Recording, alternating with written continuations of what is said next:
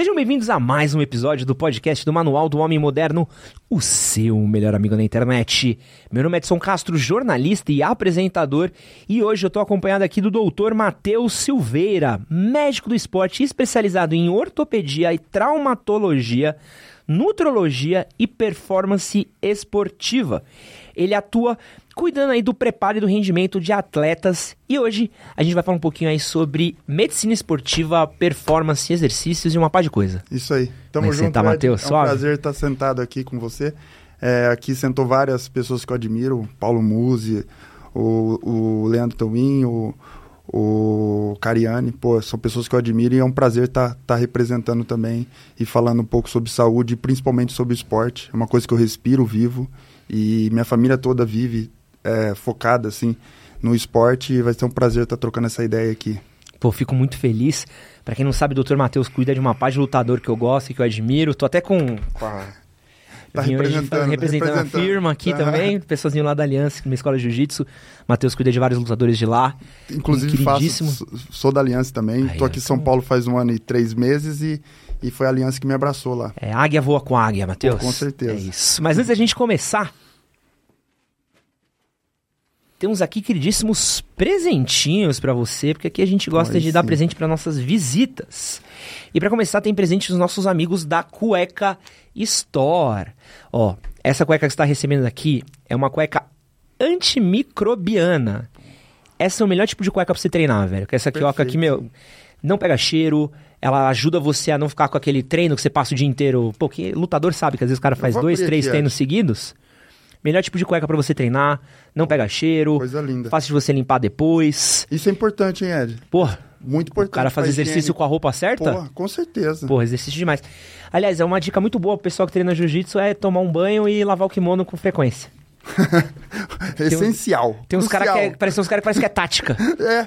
Mas Nossa. sabia, mas sabia que tinha isso como tática, né? É mesmo? Não O tomar banho? não- na hora do campeonato. Excelente. Que, que bom que os tempos mudaram. Mas e se você não é um sujão, quero deixar a recomendação dos nossos parceiros de Cueca Store, que aliás, o time inteiro deles está de peso aqui atrás. Fala um auê aí, galera. Fala um auê. A gente tá tipo Danilo Gentili aqui, tem uma galera aqui atrás das câmeras. É, quem não conhece Cueca Store, é a maior loja de moda íntima aí da internet brasileira. Os caras têm diversas opções de compras de cueca pra você. Tem cueca sleeper, tem cueca boxer, tem cueca sunga, tem cueca samba canção, tem meia, pijama, tem diversas opções e você pode conhecer todo o catálogo dos caras no QR Code que vai estar aqui na tela e a gente tem cupom de desconto. Com o cupom MHM15 você ganha 15% de desconto nas suas compras e frete grátis a partir de compras de 179 reais. Então, se quiser aí dar um talento nas suas cuecas, mudar aí o seu guarda-roupa aí íntimo, acesse o link que está na descrição desse vídeo e no primeiro comentário fixado e no QR Code. E também tem um presentinho aqui dos nossos parceiros da Manual. Show. Manual aí, é, para quem não sabe, já é um parceiro de longa data também do Manual do Homem Moderno e oferece aí soluções para a queda de cabelo. Para quem não sabe, a calvície atinge 50% dos homens e pode afetar diversas áreas da vida ligado à autoestima. E Manual oferece tratamento comprovado e personalizado de acordo com cada caso. Todos eles são prescritos e acompanhados por uma equipe médica que te acompanha durante todo, que te acompanha durante todo o processo. Os tratamentos servem desde os casos mais iniciais até os mais avançados da calvície. E se você fizer o tratamento certinho ali, de maneira contínua, do jeito que é passado para você, você já pode começar a ver os resultados ali a partir do quarto mês. Vamos deixar umas imagens aqui de antes e depois para vocês poderem dar uma olhadinha aí como que ficam os tratamentos. E todas as entregas são feitas aí de maneira rápida, discreta e grátis, que nem aqui a embalagem que nosso querido doutor recebeu. A gente também tem um cupom aí que é por tempo limitado, que é o cupom PODCASTMHM, que dá 40% de desconto no seu primeiro pedido. O cupom é por tempo limitado, não vacila. Aproveita o link que está aqui no QR Code, na descrição do vídeo, no primeiro comentário fixado. E eu lembrei um outro recado que eu sempre esqueço de dar, Débora que é para as pessoas deixarem um like. As pessoas não deixam um like aqui, ó. Deixem o like no nosso podcast. Se você não, se você está ouvindo a gente aqui via áudio também, você pode avaliar o nosso podcast é, nos três pontinhos que tem ali no Spotify. Também tem no Apple Plus, eh, no, no é, o- o- sei lá qual é o nome, o podcast da Apple. É, eu chamei Apple também. iTunes? Não é iTunes. É o, Apple, é o, é o, é o podcast da Apple. Foda-se o nome, não tô sendo pago. É, não tenho que acertar o nome deles. É, então tem coisa de, de podcast. Nem, nem pode você estiver ouvindo, se você puder avaliar a gente. E mais importante, se você puder compartilhar no grupo da sua academia, no grupo dos seus amigos que treinam, no grupo das pessoas, ajuda muito a gente aqui a continuar crescendo e trazendo convidados incríveis aqui, como o doutor Matheus. Esqueci algum recado? Graças a Deus. Recados dados. É, quero começar com uma parada que acho que talvez seja o, o importante, que é o primeiro passo desse podcast. Quer pedir para você explicar, Matheus, o que, que é medicina do esporte, o que, que é um médico do esporte, porque é uma parada que a gente tem ouvido falar cada vez mais, a gente tem visto anúncios, consultórios, eu moro aqui na região perto do Tatuapé, tem vários consultórios de medicina do esporte. O, que, que um médico do esporte faz? Quando a gente pensa em atleta de alto rendimento, a gente tem que pensar no suporte total para ele, para ele melhorar seu rendimento, né, no caso. E o médico do esporte, no caso eu faço a nutrologia do esporte junto com a ortopedia, é atuar é, na preparação física, na prevenção de, de lesões e na potencialização do atleta em si. Né? Um campeão, ele não anda sozinho, ele sempre está amparado ali para pela uma equipe, geralmente multidisciplinar, então envolve nutricionista, o médico em si, a, a parte da psicologia, a parte mental, que é muito importante, e a estrutura da academia e o ambiente que ele frequenta. Então, assim, é, hoje em dia, ah, o esporte não admite mais um, um, um, um, preparo físico ruim. Né? Então, hoje em dia, é, cada vez mais está elevado essa parte física. E o médico de esporte entra aí. Né? Ele entra para avaliar, é, ver as carências, então, tanto, tanto metabólica como as carências de treino. É, eu gosto de identificar muito a, a genética de cada um. Pelo fato de eu ser ortopedista, eu avalio muito biotipo eu penso no, no, no, no, atleta como um todo. Eu acho que é um dos grandes diferenciais quando a gente faz a, a acompanhamento multidisciplinar para o atleta. É, vou dar o exemplo do jiu-jitsu. Aquela luta que é decidida numa vantagem. Talvez uhum. o médico do esporte é responsável por aquela vantagem, ajudar o, o, o, o atleta a atingir esse nível. Então, hoje, quanto mais detalhe a gente ficar atento e quanto mais a gente conseguir potencializar um atleta, mais alto ele pode chegar. Claro, eu sempre falo assim, ó, 100%. Um atleta de alto rendimento, grande campeão, ele é responsável por 100% da sua conquista. Os, os profissionais que estão amparando ali ele chegar é que fazem ele chegar aos 110, 120. Hoje, não é mais 100% só, tá? Eu acredito muito nisso daí. É, atletas que não, não, não chegaram a ser campeões são os que chegaram até 100%. Hoje não admite mais, mais é, uma carência é, de apoio tanto da parte médica, nutricional, psicológica e de ambiente, que é muito importante também. Mas o médico do esporte, ele serve só para quem é um atleta profissional? Se eu, por exemplo, gosto de correr, quero correr uma maratona, se eu gosto de lutar, quero fazer um campeonatinho, eu posso ir no médico do esporte me cuidar? Com certeza. Na verdade, Ed, assim, a, a, o atleta de alto rendimento, ele é um, ele é um parâmetro para a gente seguir em relação a, aos hábitos, né? E a, o robista, o praticante, ele é o, é, é, o real, é o real paciente do médico do esporte, né? Que é aquele cara que chega é, em condições é, com obesidade ou, ou, alguma complicação ortopédica, que a gente vai dar toda assistência para ele, para ele estar tá participando do esporte que ele gosta. Legal. Isso é muito importante, assim, ó. É, eu vou dar um exemplo meu que fica bem fácil da gente. Eu, fui, eu, eu sou ortopedista faz 14 anos. É, e eu comecei, a faixa mais difícil de eu pegar não foi a preta, sou faixa preta de jiu-jitsu, foi a branca. Eu peguei ela com 30 anos. Então eu demorei 30 anos para chegar nessa faixa. Então, assim, para ter a, a. E eu vim do futebol, eu não via outro esporte na minha vida além do futebol. E com 27 anos eu rompi, 25 anos eu rompi a primeira vez o ligamento cruzado, operei, rompi de novo rompi a terceira vez. E o futebol para mim não dava mais, eu não me encontrava. Apesar de eu gostar de muitos esportes e praticar bem, tá? Eu sempre tive uma aptidão física legal. Isso é legal falar também de uma habilidade inata que a gente consegue identificar em atletas e também em praticantes. É, tanto com habilidade inata, o biotipo, o potencial de resposta ao treinamento, isso é muito legal a gente falar também. Mas é, eu, eu me encontrei de novo no jiu-jitsu. E quem entrou primeiro foi minha esposa. Entrou uma semana antes. Eu falei, pô, não vou apanhar dela, né? Pô, você tá ligado também. que isso aí é uma raridade, hein? Então, pô, a mulher entra primeiro com o cara no Gil é... A, a, a minha mulher é atleta, né? Que ela da é hora. E assim, a história dela é bem legal, porque ela começou o jiu-jitsu com 30 anos, com 31, e ela focou muito. Ela, eu lembro o primeiro dia que ela chegou em casa, falou, pô, achei o que eu queria. Achei Caramba, no esporte. De primeira? De primeira. De primeira, baixinha, baixinha, é arretada. E daí ela... ela eu falei, pô, e eu sempre gostei muito de luta. Uhum. Né? Na época lá atrás, pra você ter ideia como que a, a, a nossa, a, a, a parte educacional mesmo. A minha mãe, meu primo foi pro jiu-jitsu, eu fui pro futebol. Minha mãe não deixava eu ir pro jiu-jitsu. Ah. Por quê? Porque achava ah, um esporte violento. Antigamente, antigamente, era outra vibe também. Era uma outra vibe, é. entendeu? Então, assim, e, e depois eu fui, fui cair no jiu-jitsu de novo. E, e a evolução da minha esposa e eu junto ali levou uma mudança familiar ali, do núcleo familiar. Então, meu filho começou, eu tenho um filho de 14 anos hoje, eu tenho que minha legal. filha de 21, todos eles são praticantes de jiu-jitsu, e isso é, mostrou que é uma que, que a gente, na verdade, é o, o, esporte muda em si a pessoa. E isso eu levei muito em consideração quando eu fui para de nutrologia esportiva. Eu faço nutrologia esportiva faz cinco anos. E foi na academia de jiu-jitsu que me impulsionou a isso.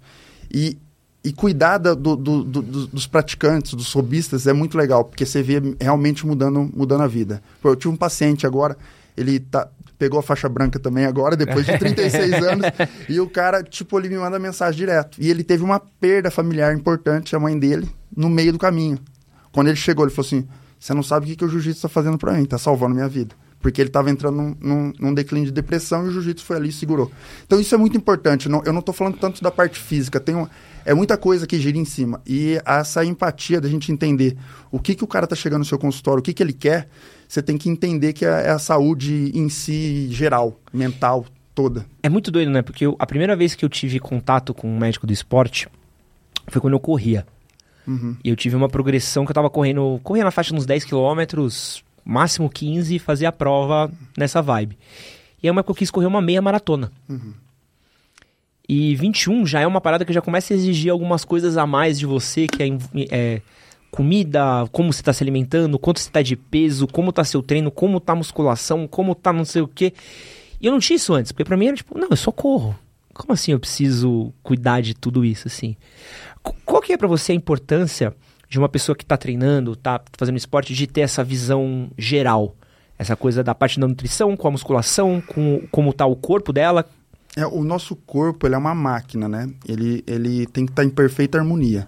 Então a parte nutricional, a parte de exercício físico, o foco na sua melhoria, principalmente vendo quais so, são, suas principais falhas ali físicas para estar tá trabalhando em cima disso. Eles, além de prevenir a lesão, ele faz um preparo e aumenta o seu rendimento né? A parte mental também eu levo muito em consideração. E isso não, não pode caminhar, é, tem que caminhar junto. Não dá para caminhar sozinho, entendeu? É, mesmo o praticante, tá? A gente fala em atleta de alto rendimento, que por incrível que pareça no Brasil tem muito atleta de, de alto rendimento que uhum. caminha sozinho. É, é mesmo? Muito, muito atleta. E daí, e, e eu também, e, e, e eu entendi também, Ed, que tudo tem seu tempo. Eu vou dar um exemplo que foi uma das coisas que mais mexeu comigo nos últimos tempos. Eu estou cuidando de uma equipe que é do Márcio de Deus, é um cara da CDD. Uhum. E ele tem a campeã mundial e a, e a, a melhor atleta feminina do mundo hoje. E vai, e vai ser, não. É já quase a, a melhor atleta feminina que já existiu, que chama Gabriela Peçanha. É uma menina que tinha obesidade quando criança. Ela é da CDD, continua na CDD. Ela é campeã quatro vezes mundial, quatro vezes campeã da DCC. Quando eu comecei a tratar, tratar ela, ela me falou, doutor, eu não sabia da importância de uma equipe multidisciplinar. Eu estou sabendo faz pouco tempo. O pouco tempo dela, ela já tinha sido campeã mundial na preta. Caralho! Você está entendendo? E isso mudou um pouco o meu... O meu eu tô falando de, de alto rendimento. Mudou um pouco o meu... O Márcio de Deus, ele trabalha com uma filosofia mamba, do, do Kobe Bryant. Não sei se acompanha basquete, mas é uma coisa que eu sempre sigo ali. E trabalho, trabalho, trabalho, trabalho. Então ele prioriza você sempre estar tá treinando. E ele conseguiu uma disciplina com esse time dele que é muito legal de, de acompanhar. E ela foi campeã mundial fazendo o básico bem feito. Então, assim, por quê? Saúde física e mental, a mental, mental dela. A gente tem hoje no mundo, é, a gente perde muito tempo com coisas que não são realmente necessárias para a vida. Por exemplo, celular, é, bebida alcoólica, e vão tirando a nossa Pô, saúde em si. Valorant. De que você vê Valorant é o maior desperdício de tempo que tem aí no mundo. Mas enfim. E, isso, isso é, ele conseguiu nessa, nessa comunidade da CDD transformar essas pessoas em, em, em, em pessoas puras de, de saúde em relação a, ao exercício físico. Quando eu fiz a avaliação física dela, eu até olhando ela treinando, falei, pô, dá para melhorar muito. Quando eu fiz a avaliação física dela, eu fiquei impressionado. Porque ela tem um percentual de gordura muito baixo, uma força muito grande. E eu não estou falando, foi cinco, eu fiz cinco avaliações físicas, cinco atletas que eu cuido dele. Os cinco são muito bons, preparados fisicamente, baseados só na cultura de treino, treino, treino, entendeu? E daí você pega um, uma pessoa dessa que chegou a tal nível e você consegue potencializar, você está entendendo que, que não, não, não, vai ter para ninguém? Não vai ter então, teto, né? É. Então, eu, eu, eu, o, que eu, que eu tô querendo dizer com isso, quando a gente traz para o robista, para o praticante, é que assim, primeiro você tem que fazer o que precisa ser feito. Então, o básico, que é dormir bem, treinar o que você pode, dentro do que você pode, dentro da sua possibilidade. Isso a gente tem que ter aquela. A, eu não posso chegar para você e falar, Ed, você vai treinar cinco vezes musculação, mais cinco vezes jiu-jitsu, e eu quero que você corra uma hora por dia. Pô, você vai falar, porra, eu não vou voltar nesse médico mais nunca, né? Não, é. é você tá entendendo? Então eu tenho que entender qual que é a sua, a, a sua função e encaixar dentro disso o melhor para você. Então a individualidade no consultório, ela é, ela é talvez o fator para mim que é o mais importante que a gente tem que cuidar. Ela é acima de tudo o, o, o padrão para você conquistar aquele paciente e dentro da individualidade dele, você ir fazendo ele se moldar para ter uma, uma, uma, uma, além de uma performance, também se encaixar no padrão saúde verdadeiro, né? Eu não vou chegar para um cara que tá, que, que faz uso de bebida alcoólica, é, de rotina, duas, três vezes ao dia, duas, três vezes ao dia. Duas vezes ou três ao Porra. dia? duas, três vezes na semana. Essa é hora de consultar um médico mesmo. e, e, chegar para ele e falar, olha, você vai ter que cortar totalmente o álcool. Uhum. Vamos pensar em diminuir? Porque a roda vai girando ela, ela gira sozinha. Quando ela começa a pegar velocidade, o paciente começa a entender que aquela bebida ali vai atrapalhar ele no treino. E o treino tá tão gostoso para ele, porque tem uma descarga hormonal no treino, né? Uma descarga mental. Ele tem inúmeros benefícios para a saúde, tanto para a saúde física como para mental, como para espiritual, eu também acredito, e para a saúde familiar. Então, quando você ele começa a pesar na balança, ele começa a fazer, pensar que não faz tanto sentido ele tomar aquele a mais. E daí ele acaba parando naturalmente. É, uma, é, um, é um processo. É um processo. Porque, porque é muito comum, pelo menos eu vejo isso, com, já vi com amigos assim, de, por exemplo, o cara tá fazendo uma academia. Uhum. Mas o cara faz aquele treino básico lá, que o instrutor dá na academia. Sim. Que é aquele, aquele pô, perdão aí de todos, todos os funcionários aí de academias no Brasil. Mas eles vai numa puta má vontade ali. É aquele treino que é. Eu consigo falar de costas, desenvolvimento costas, supino. Uhum é, rosca direta, sabe? Aquele básico do Sim. básico do básico. E, mano, e olha lá. Uhum. E deu sorte se o cara não te fizer um pouquinho melhor. Aí o cara pratica academia ali, mas pô, ele não começa a ver resultado, mas não mexeu em alimentação, ele não entende, às vezes, uma questão de saúde que ele tem, uma questão de hormônio que ele tem. Então o médico do esporte, ele dá essa visão 360 do corpo, né? É, exatamente. Eu acho que isso, esse, na verdade, faz com que aquele, aquele frequentador de academia que há três meses parava, continuar. Eu acho que essa é a função do médico do esporte. Ele encaixando na rotina daquela pessoa é, o que ela precisa melhorar e colocando de uma forma gradativa. E também, claro, tem coisas que a gente tem que realmente cortar, podar, né? Porque senão não vai dar certo. Eu deixo bem claro, assim, ó, não sou eu que vou fazer dar certo, quem vai fazer dar certo é você. Uhum. Tanto para o atleta como para o paciente que vai procurar ajuda nessa parte de desenvolvimento do esporte. Mas o médico do esporte, o nutrólogo do esporte, o ortopedista, o médico do esporte, quem está mexendo com performance esportiva, eu acho que a maior função dele é essa. Ele agregar valor pro paciente para ele se manter saudável no esporte. E daí eu dou o exemplo de um carro, uma analogia que eu sempre faço no consultório. Você tem um carro, Ed. Se você usar muito, o que, que vai acontecer com ele? Vai desgastar, uhum. certo? Se eu usar pouco, ele desgasta, desgasta, mais ainda é. pelo, pela ação do tempo. E se você cuidar, ele vai ter uma longevidade melhor, ele vai correr mais rápido. Então, assim, é, aí eu, eu, eu, falo assim, ó, quem, a gasolina do carro é o nutricionista que coloca, tá? A, a manutenção do carro é o médico, tá? E a, quando, quando o carro quebra, quem cuida é o ortopedista. Então, a saúde do, do, do, do motor é o cardiologista. Então, assim, essa junção de uma equipe multidisciplinar vai fazer o seu carro ser potencializado. Você pode até tunar ele, se quiser. É. que hoje tem, tem como tunar também. Tem uma rapaziada que tuna até a mais. é, o porra, passa do ponto, né? é, aproveitando que a gente está nessa seara, uma coisa que a gente tem visto ultimamente é uma certa longevidade de alguns atletas, né? O Cristiano está com quanto? Uns 37? 38? Cris Ronaldo? Acho que ele tá quase 40, assim. E é uma parada pra gente parar pra ver. O Romário aposentou Aos 38, o Romário já não desempenhava esse mesmo futebol. Ronaldinho Gaúcho, aos 38, você tá maluco, já tava... Ah, o imperador, pô. O imperador. A gente via antigamente os atletas aposentando bem mais cedo Uhum. do que a gente vê hoje um Cristiano Ronaldo, que, pô, é, ainda tá num desempenho... Pô, imagina. É, o robozão... Se ele é- viesse ele é aqui pro fora- Brasil, ele era rei no Brasileirão. Ah. Também só tem bagre aqui.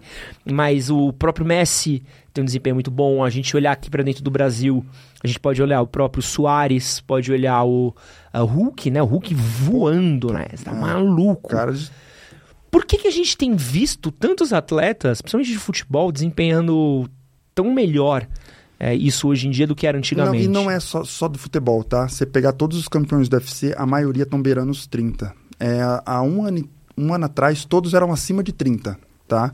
E hoje, se não me engano, tem um que é abaixo de 30, o resto todos é acima de 30 também.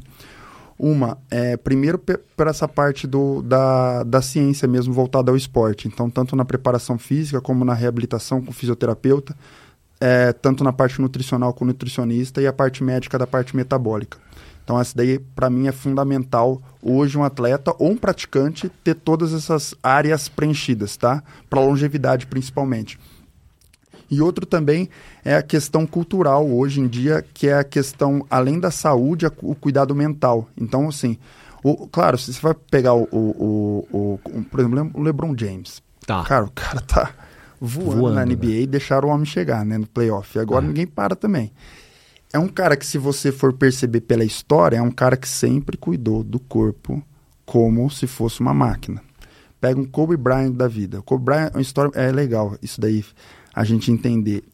Ele, ele começou a compreender o esporte quando é, ele entendeu que não é sobre ele. Primeira coisa, não é sobre ele. O esporte é sobre como você pode melhorar. Isso é uma análise que pode ser fria. Por exemplo, ele notou que eh, o, com 13 anos, tá? Ele notou isso. Ele notou que, os, que, o, que o pessoal treinava três vezes na semana. E ele, com 12 anos, ele era o pior que tinha. Não fez nenhum ponto no, na- no campeonato. E ele notou que ele precisava treinar quantas vezes para dobrar essa, essa vantagem que os outros estavam em cima dele e dobrar para cima. E 14 anos ele foi, foi eleito o melhor jogador do estado. Então, assim, ele já tinha essa mentalidade que ele identificou qualquer. como que ele podia progredir, tá? E daí você pega ele depois, ele notou, quando ele entrou na NBA, ele notou que ele cansava no final do jogo e ele não tinha perna. E o arremesso dele ficava curto. O que, que ele notou? Eu tenho fraqueza na perna. No ano que vem eu vou trabalhar minha função na perna. Então, assim, essa maneira de um atleta identificar é mais difícil o próprio atleta se identificar. Ele é fora, totalmente fora da curva. Ele é um cara que treinava musculação 4 horas da manhã. Se todo mundo acordasse 4, ele ia, ele ia treinar às duas. Ele fez isso já, entendeu? Quando todo mundo começou a treinar junto com ele, foi para as duas horas. Então é um cara que conseguia identificar. Mas muitos atletas não identificam. E daí, ah, e quer dizer, e ele também tinha uma, a, a equipe multidisciplinar, o LeBron James tem. E, e, e hoje não, todo mundo tem uma equipe multidisciplinar. Então eles conseguem enxergar a fraqueza do, do atleta. Ele consegue hoje, através de exames de sangue. Você já percebeu que às vezes o, o cara tá voando no time e de repente ele vai descansar um jogo, Uhum. tá? É, por quê? Porque dosam C- C- CPK, PCR, aumenta a atividade inflamatória muscular, pode provocar lesão. E esse, ca- e esse cara, se ele lesionar a parte muscular, Ferrou. eu tô falando que é um cara que ganha um milhão por mês. É, é um ganha prejuízo, 400. né? O maior prejuízo no esporte é com lesão, cara. Então, assim, a importância de uma equipe de multidisciplinar para um time de, de, de, de um Real Madrid, um Barcelona, ela é às vezes mais importante que muito atleta. Porque, assim, ela vai fazer com que o, o Cristiano Ronaldo jogue a temporada toda. Porque é uma parada muito doida, né? O Léo acompanha bastante futebol há bastante tempo. Pô, quando a gente era moleque, pô, era normal pra caramba você ver atleta se lesionando, assim, Ronaldo. É, e era comum. Os, os caras iam, machucava mesmo, ficava um, um ano fora. Ficava, às vezes, tipo, coisa de muito tempo e uma lesão cabulosa, né? Cara, e, ó, o que é legal, assim, ó, quando você vai estudar um pouco da genética, a gente sabe que tem pessoas que têm fibras diferentes das outras. Fibras brancas, mais rápidas, rápidas que são aqueles atletas de potência. Aham. E dependendo do grau de quantas fibras que ele tem, isso é genética, tá? Você pode melhorar elas e, e- só que assim, quem tem mais, por exemplo, atleta de, de um atleta que é lento nunca vai ser rápido. Tá. Ele pode ser um pouco mais rápido, mas nunca vai ser um velocista. Tá. E um atleta velocista, ele não, não vai conseguir fazer uma corrida tão longa, porque o predomínio dele é de fibras mais rápidas, de explosão. Tipo um Bolt. 100 metros. 100 é, o Bolt. O Bolt é, é engraçado a história da, da, da vila dele. Ele veio de um lugar da África, que a, a Jamaica, na verdade, só tem corredor. Aham. Daí eu vou falar um pouco. Vou, vou, vou continuar, depois eu volto ali. Tá. É, a Jamaica só tem corredor, é um país que tem mais corredor é, de 100 metros rasos. né? O Aham. que, que acontece? Ele, é, quando foram, foram estudar a parte genética, principalmente da aldeia do, do, do Bolt, verificou que aquela aldeia tem muita gente com fibra muscular rápida. Tá? E daí, o que foi visto, da onde eles veio, vieram, era uma tribo de guerreiros. Aí, os melhores guerreiros foram colocados no navio. Desse navio, os melhores sobreviveram, porque muitos morriam, Aham. e foram habitar a Jamaica. Então, a Cara, Jamaica foda. tem, é um berço de, de, de, de pessoas com fibras rápidas. Provavelmente no Quênia deve ter uma de, De fibras longa mais duração. longas duração. E daí, tipo, isso é pela, pela, pela escravidão, né? Pela dissipação do- dos povos. Mas daí você pega o americano. Tem muito americano ali que veio dessa tribo também, indiretamente, ou veio da África, a maioria dos corredores de 100 metros rasos. Na Jamaica, a corrida de 100 metros é uma cultura. Então, tipo assim, não tem a NFL. Aham. É, é, inclusive, é o exemplo que eu vou dar. Da NFL nos Estados Unidos para corrida na Jamaica. É, é, é, é- Paralelo, é, equival- é paralelo. Então, assim, esses, essas pessoas que se destacavam lá viravam corredores de 100 metros, que era a chance deles serem conhecidos no mundo, ganhar dinheiro. Aham. Nos Estados Unidos, não. Se você for pensar o corredor de 100 metros e o cara da NFL, quando ele chega no college, o cara é bom nos dois. Tanto é que teve um, um, um, um receptor do, do, do- da NFL que foi ganhou já no, no college de um cara que ganhou bronze pelos Estados Pode Unidos. Por quê? Porque o poder aquisitivo é maior. Então o cara prefere ir pra NFL. Aham. E daí fica. Então, é, essa parte da genética, quando a gente vai entender em relação a fibras, em relação à longevidade, em relação à lesão, é, a gente começa a identificar também pela genética onde que o cara tem que estar exercendo ali para ele lesionar menos. O que, que a gente tem que fazer com aquele passe? O que, que tem que trabalhar, por exemplo, num cara que tem fibras muito rápidas? Primeiro, você vai colocar ele numa posição correta no campo. Por exemplo, lateral geralmente tem uma fibra um pouco mais rápida que um, que um cara que é zagueiro. Pode né? crer. Que te- e de- só que tem zagueiro que tem uma potência muito rápida. Aí você pega um cara que tem muito músculo, ele tem um potencial de fibras rápidas muito. Se ele for encurtado, ele vai aumentar o risco de lesão. Então você tem que trabalhar mobilidade, trabalhar alongamento. É Então- uma coisa que é uma, é uma visão que parece pequena, mas se você for, for jogar para um atleta de alto rendimento, e, Pô, também, e daí você joga para clínica também, entendeu? Você, você identifica se o cara tem um encurtamento, se o cara tem. Pô, esse cara aqui é. O cara Pô, então isso faz sentido, por exemplo. Não, não adianta mais a gente ter aquela mesma técnica de puxar um treino, por exemplo, pros, sei lá, os 30 jogadores, dos jogadores do elenco fazerem Não, o mesmo treino. Não né? tem. Cada um tem que fazer um trabalho diferenciado. Eu acho que isso é, é, a- é, a- é, a- é o grande diferencial dos grandes clubes, na verdade. E assim, a consciência do atleta está chegando. Nos Estados Unidos já chegou faz tempo, mas aqui no Brasil também. E daí, é- e, e isso, isso que eu acho assim, ó, que o brasileiro tem uma coisa, o atleta brasileiro tem uma coisa que é diferente de todos, tá? É, você pega o, americano, ele passa pelo college, correto? Aham. E daí ele escolhe o que, que ele vai querer ser. E daí ele, ele, ele, inclusive, por exemplo, Kobe Bryant pulou o college foi direto para NBA. Mas ele escolheu uma faculdade para fazer. E o brasileiro, o da favela, o que, que ele vai ter que fazer? Não tem. Ele vai ter que trabalhar de tudo. Vai É. ter que pedir dinheiro no sinal. Mas ele tá ali. Entendeu? Então, assim, tudo bem, a parte genética tem envolvido, mas a vontade, eu Ah, acho é. que ela supera tudo. Entendeu? Então, assim, dessa parte de alto rendimento eu penso nisso. Por isso que eu falo do- do- dessa longevidade no esporte. Quem, quem tá com essa parte é, física é, redonda e com a vontade, ele pode hoje chegar nos 40. Ciborgue da vida, que é do jiu-jitsu, cara tem mais Cyborg é 40. bizarro, Cyborg é bizarro. Glover Teixeira, cara. Glover Teixeira acho que é o maior exemplo na luta de longe, longevidade, espera, porque o cara queria ser o campeão do UFC. E ele ficou cinco anos sem poder entrar nos Estados Unidos. Ele esperou esse tempo. Caramba. Ele não desanimou. E, pô, você ser um atleta de MMA, acompanha muita gente de MMA. Aqui no Brasil não dá dinheiro. É. Nada. O cara não consegue sobreviver bem. Entendeu? E esse cara teve a perseverança de conquistar ali, passo a passo, e, e mexer no corpo dele. O cara é uma rocha, entendeu? Cada vez que eu vi ele no NFC, parecia que ele tava mais pesado. Então é, é- isso. isso é, para mim, isso daí no esporte é uma encantador. E eu, e, eu, e eu tenho uma mania de. Como eu sou ortopedista, eu olho pra tudo. Então, se eu, tô, eu olho uma pessoa e falo, puta, aquela pessoa podia ser bom naquele esporte ali, né? Você começa a ficar meio pirado e é, e é legal isso. Eu acho que.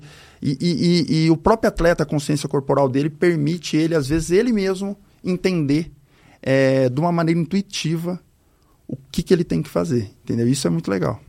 Eu acho que o esporte é fantástico por causa disso. E no paciente, no robista, você também tem que identificar para dar longevidade para ele. Então, essa, essa equipe multidisciplinar, junto com o olho clínico, individualidade, é essencial hoje para qualquer praticante do esporte, tá? Qualquer, qualquer nível. Você falou bastante de longevidade.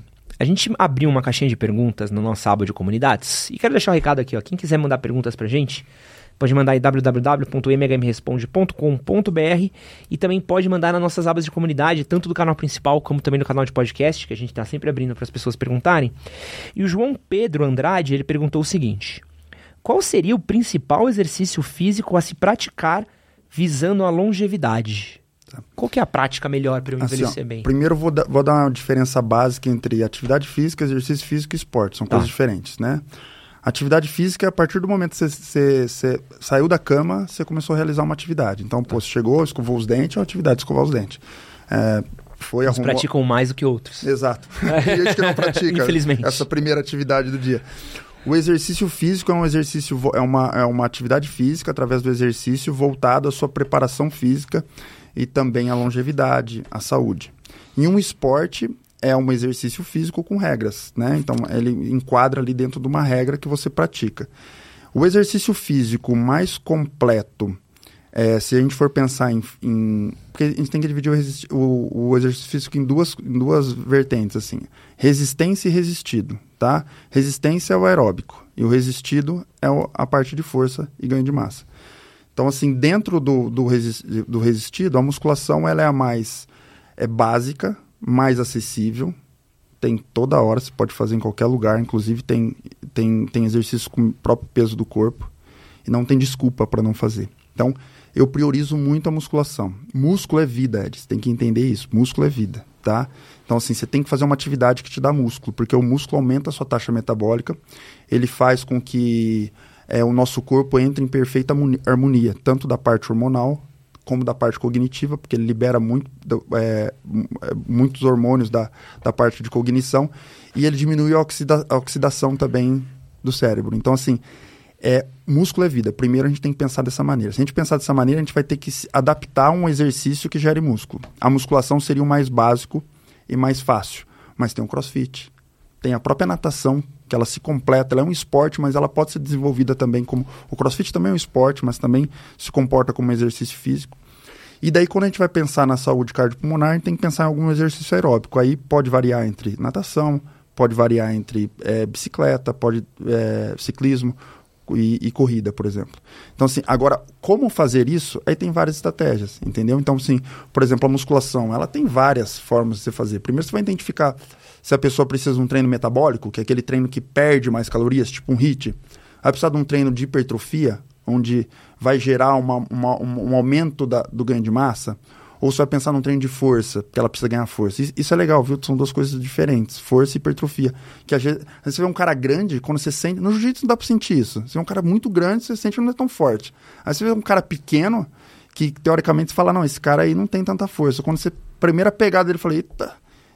Porque a, a, a- quando você trabalha a força, por exemplo, as fibras, a comunicação nervosa nossa, ela age de uma maneira simétrica. Então, vou contrair o peito, um peitoral, fazer o supino. Pô, o cara que tem bastante força, as fibras dele vai jun vão juntos.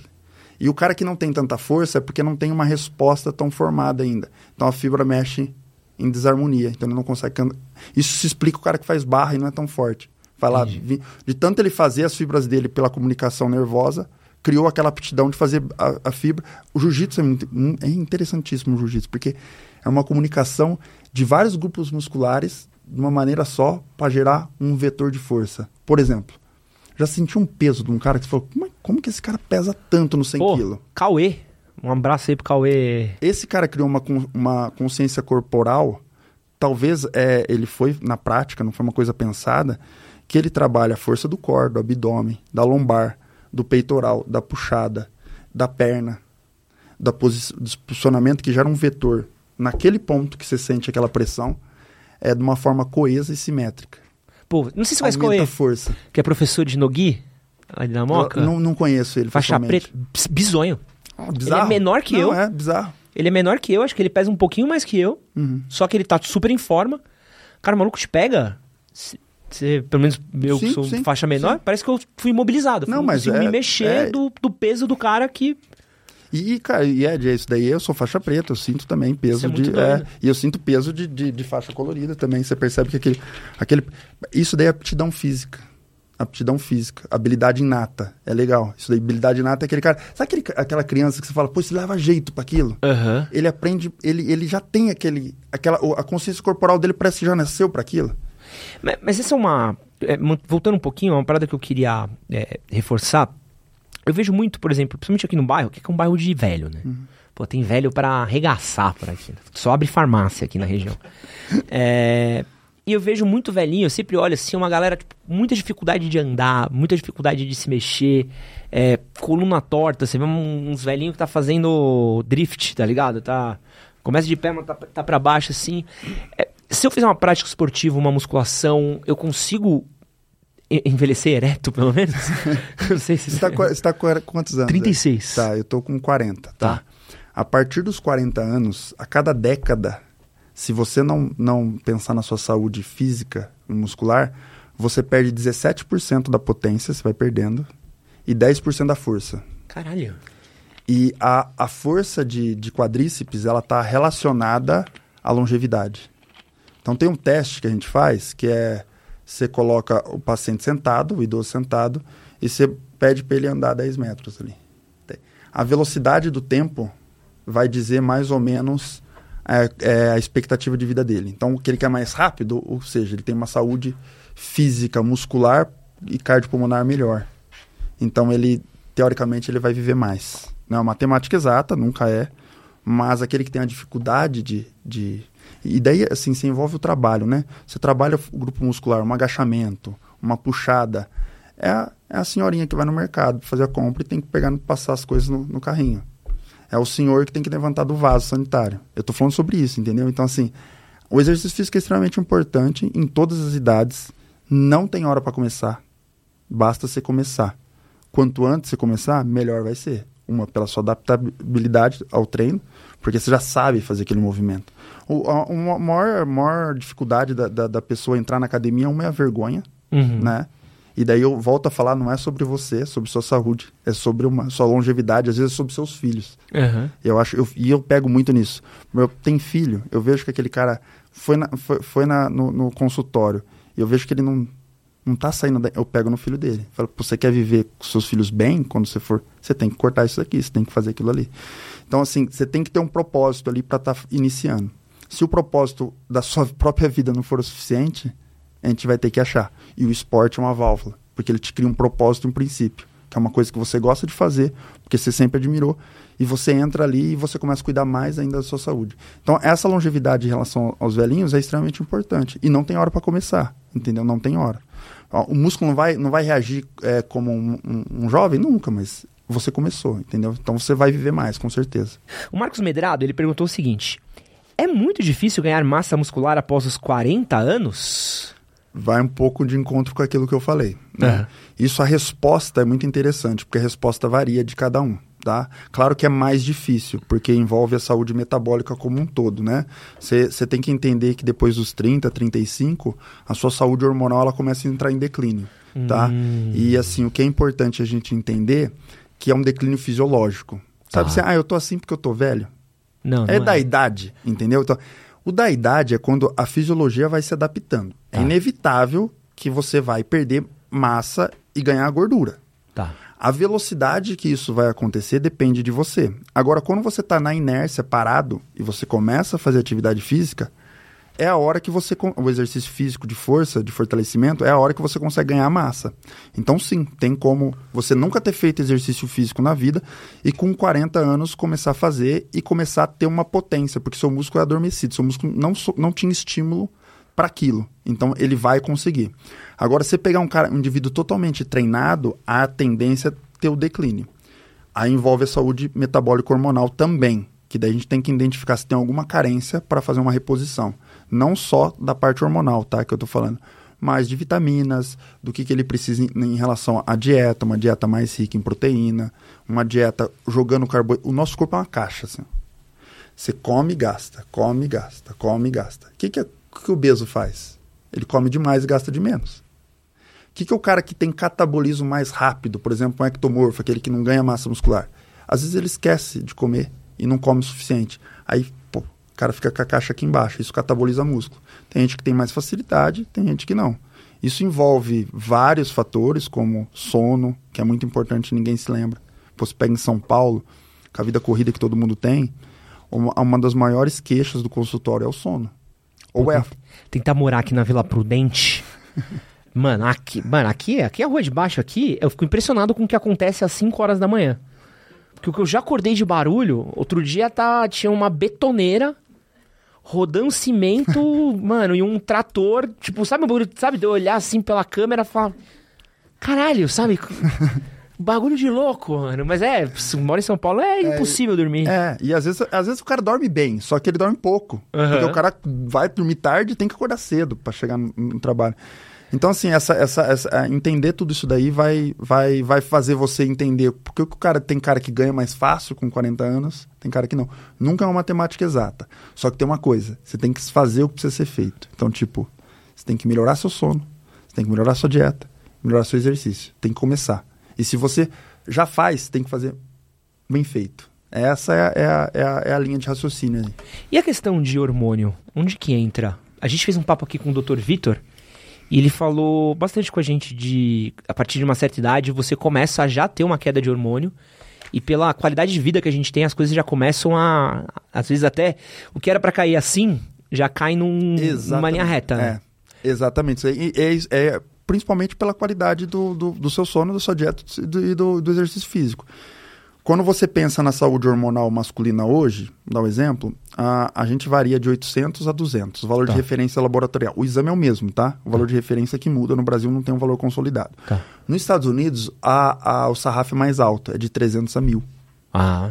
Você está entendendo? Por isso que lá tem uma facilidade, uma, uma, uma consciência em relação ao uso hormonal diferente, porque eles pregam produtividade e tem, tem alguns estudos que mostram que abaixo de 350, não importa as suas queixas, você pode ter um declínio em alguma atividade da vida, tanto na parte ganho de massa muscular, como da parte de cognição, como a parte do sono.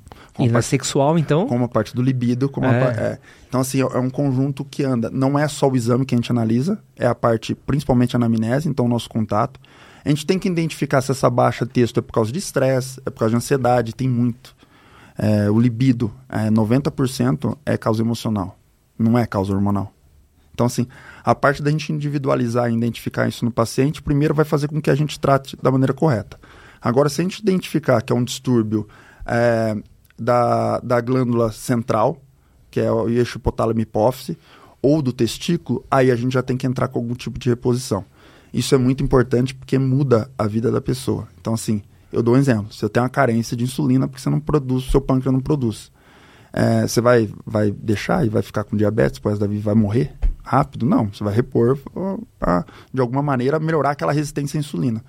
E a parte hormonal tem que ser tratada dessa maneira. Eu, eu, eu, eu entendo isso. E, e, o quanto essa mudança de hormônio afeta a vida de uma pessoa? Vamos pensar um cara que está ali na faixa de uns 30, nunca fez exercício direito, é, pô, resolveu começar a fazer, viu que o nível de teste dele tá alto, tá baixo, uhum. tá baixo, ele quer subir.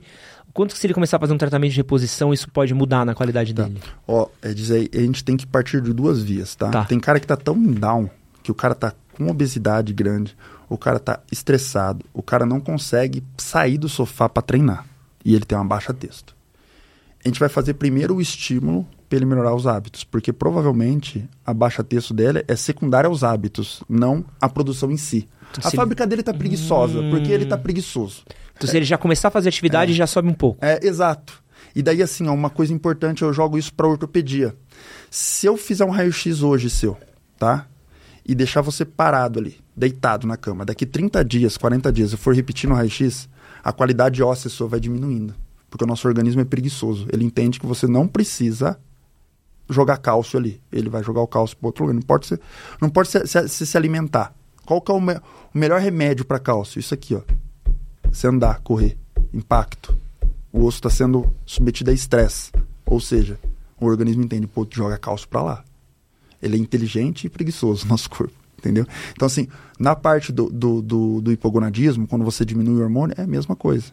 Então, assim, O músculo, ele tem muito receptor hormonal. Ele abraça, ele chama. Então, pô, você começa a praticar exercício físico, você começa a dormir melhor, você começa a ter uma, uma atividade mais é, prazerosa, desenvolver hormônios da parte mental, sua saúde mental melhora, o seu hormônio começa a sua fábrica. O, o próprio músculo fala, ei, testículo, me manda mais hormônio. O, o testículo, ei, glândula, me manda mais matéria-prima.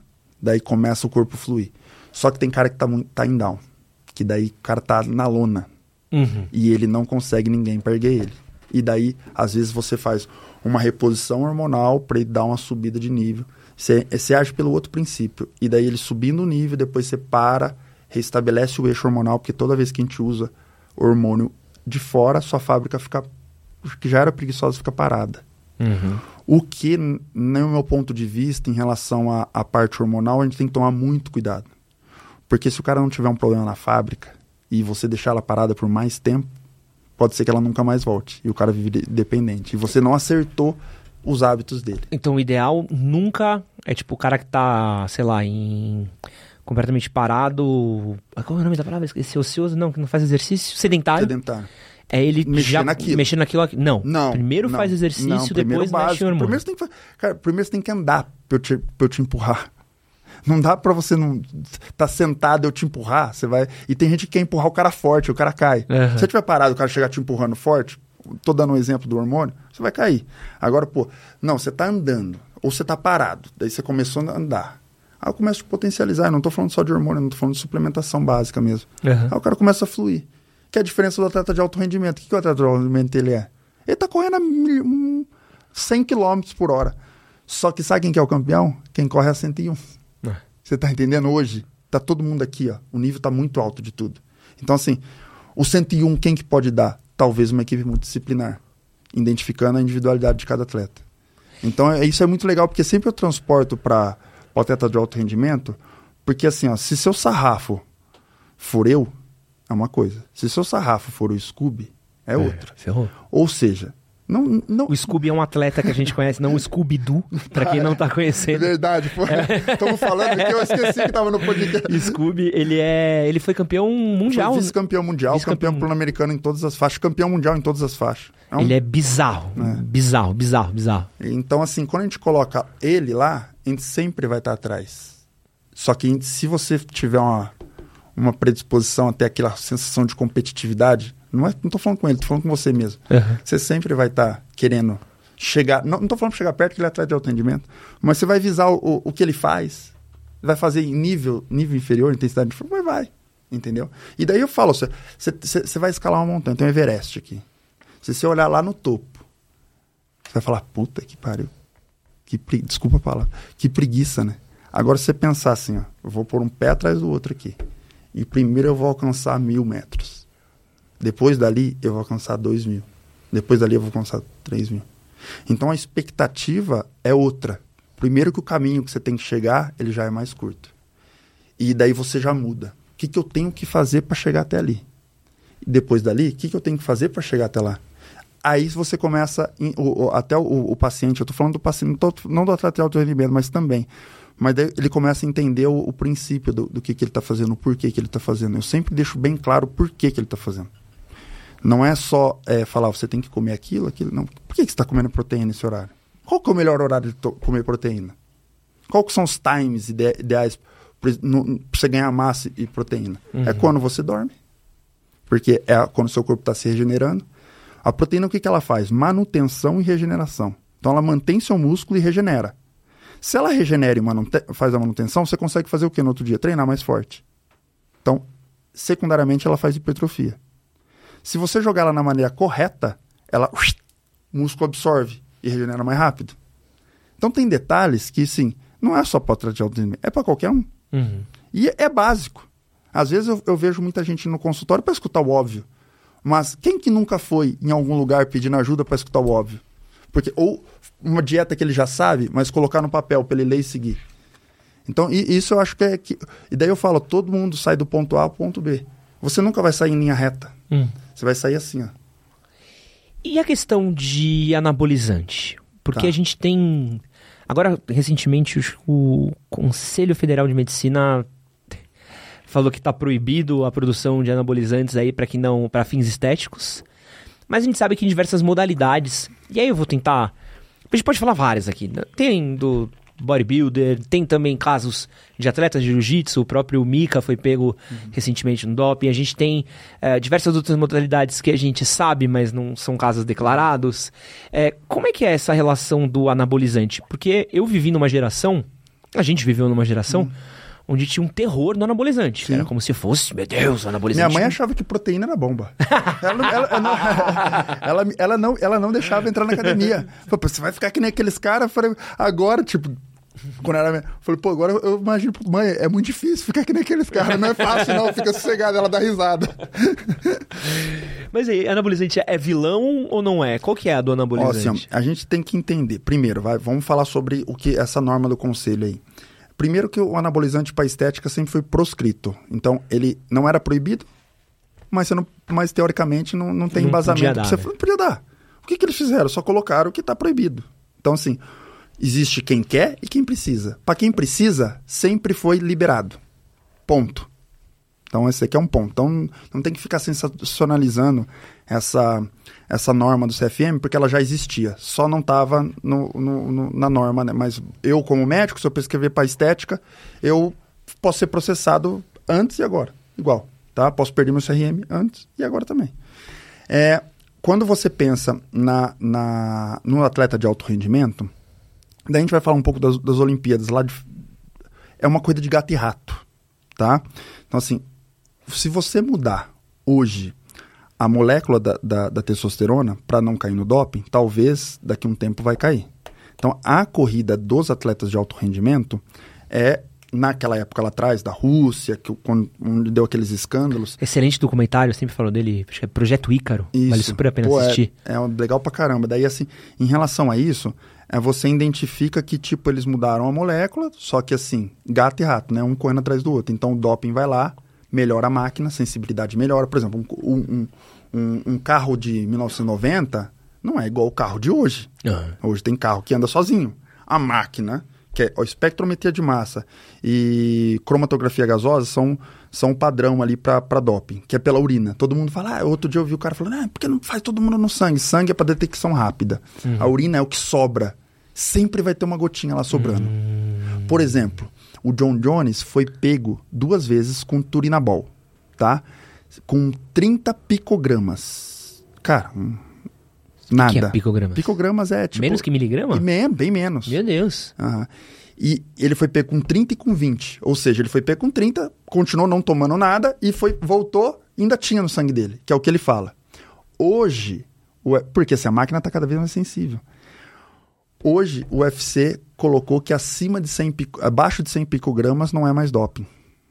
Eles estão colocando isso a usada.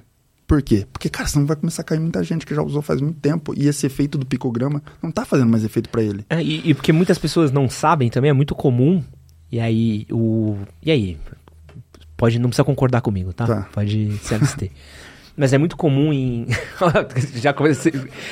Famosas fra- últimas frases, né? Já, já me autodefendeu, né? Você não precisa. Mas é muito comum atletas de alto rendimento, luta, é, até mesmo Olimpíadas, os caras fazem uso de anabolizante, mas o próprio médico deles, nesse documentário, fala bastante sobre isso. O cara já faz uma conta de quanto tempo ele vai ser pego. Então fala assim: ó, você vai tomar isso, mas daqui três meses Exato. vai parar de acusar na sua urina e no seu sangue. Então a gente vai fazer um tratamento até. A competição é em dezembro, a gente faz o tratamento até, sei lá, agosto Sim. para em agosto, e aí você continua treinando, e aí você tá usando anabolizante. É, é, é- é uma hipocrisia. É, e, não, e é o, mas é o que pega agora com a sensibilidade do aparelho, por isso que eu tô falando do carro. O que pegava em 3, tá pegando em, em, em 45. Mas os em caras é, os caras vão fazer umas contas pra Vão, trás. É vão, isso, vamos mas mudar, é, mas é vamos uma mudar, vai, hipocrisia. vai. É, é- é uma hipocrisia, tá? Eu não, eu não tenho como... Assim, a opinião médica Tá. é, pra saúde é uma coisa. Tá. Mas eu sou o Matheus Silveira, eu tenho minha opinião como pessoa. O, hoje o esporte, ele tá exigindo muito de todos. Por exemplo, no caso do jiu-jitsu, a questão do doping, que é muito polêmica. Primeiro que o jiu-jitsu é um esporte amador, tá? É, da parte profissional, se a gente for pensar em profissionalizar o jiu-jitsu, vamos pensar em muita coisa, né? Em pagamento, em como vai funcionar. tá? É, como é, eu, quando eu faço a inscrição, eu vou lá e assino. Eu tenho que ler aquilo ali. Ninguém lê. E tem lá o que cai no DOP. Ninguém entra no GOV para ver qual medicação que cai e o que não. Uhum. A partir do momento que você assinou, você, você tá você tá sujeito a aquelas regras. Então, se você caiu, não cai, não, se você caiu, não importa o porquê. Eu acho até que a justificativa não precisa ser dada. Você caiu, cumpre e volta, tá? Mas saiba que se você usar, você pode cair de novo. Então, quem usa, quem faz uso, sempre pode cair. Agora a questão, você consegue treinar e aumentar o rendimento para dar um show, por exemplo, é, como todo mundo quer ver? Aí entra, pô, o Ed vai lá e luta meia boca, mas ele era um avião lutando. Vão ficar cobrando pra caramba de você, você não tá nem ganhando dinheiro para aquilo, porque no jiu-jitsu não ganha, né? Ganha Uhum. pouco ali, no, nem, não sustenta ninguém. Não sustenta nem, se for ver o camp do cara, não dá pra- Aham. pra sustentar com aquilo. E, e daí você começa a entrar também no que é justo, o que é legal, o que é justo, entendeu? E isso é muito individual e é um pensamento de cada um, entendeu? Se a, a gente, claro que a gente tem que acompanhar sempre o que é legal. Mas será que a gente não tem precisa discutir mais sobre isso? É. E daí essa discussão, ela deve ser não jogada ao, ao vento, por exemplo, igual eu, eu odeio falar de política, mas igual política.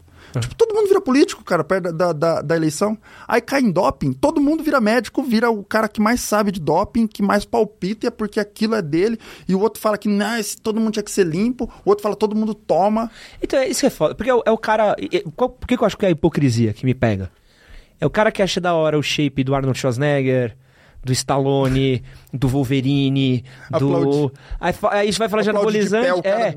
Olha que legal, o cara sem camisa, rasgadão, vê o Wolverine rasgadão, fala, olha o Jackman, tal, rasgadão.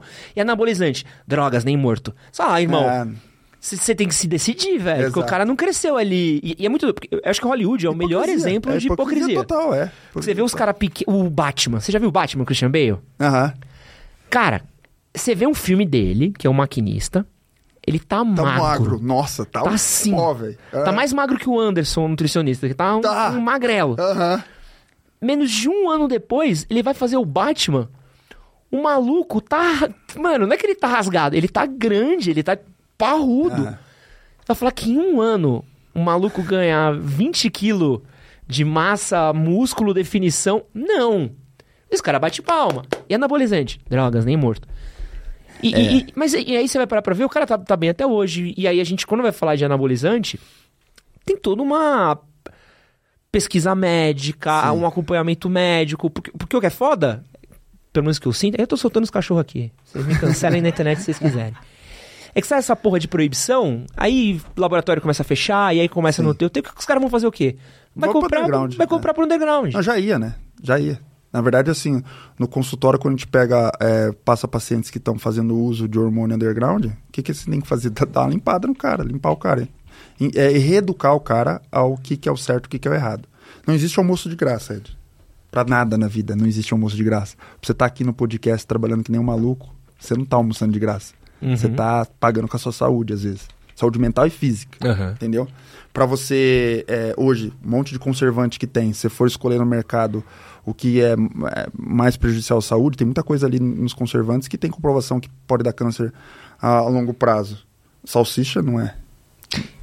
Você tá entendendo? Então, assim, onde começa a pensar na saúde, se a gente não for hipócrita, a gente for real, a gente começa, pô, você vai ter que revisar um monte de coisa. Vamos parar então, ah, já que seu certinho a, da parada, que você é o cara mais limpo do mundo e não sei o quê, vamos fazer tudo. Se a gente for jogar isso para anabolizante, para atleta de alto rendimento, para cara que é robista, eu tenho uma, uma, uma, uma maneira de pensar assim. É, quem quer vai fazer uso. Ah. Se for com médico ou sem.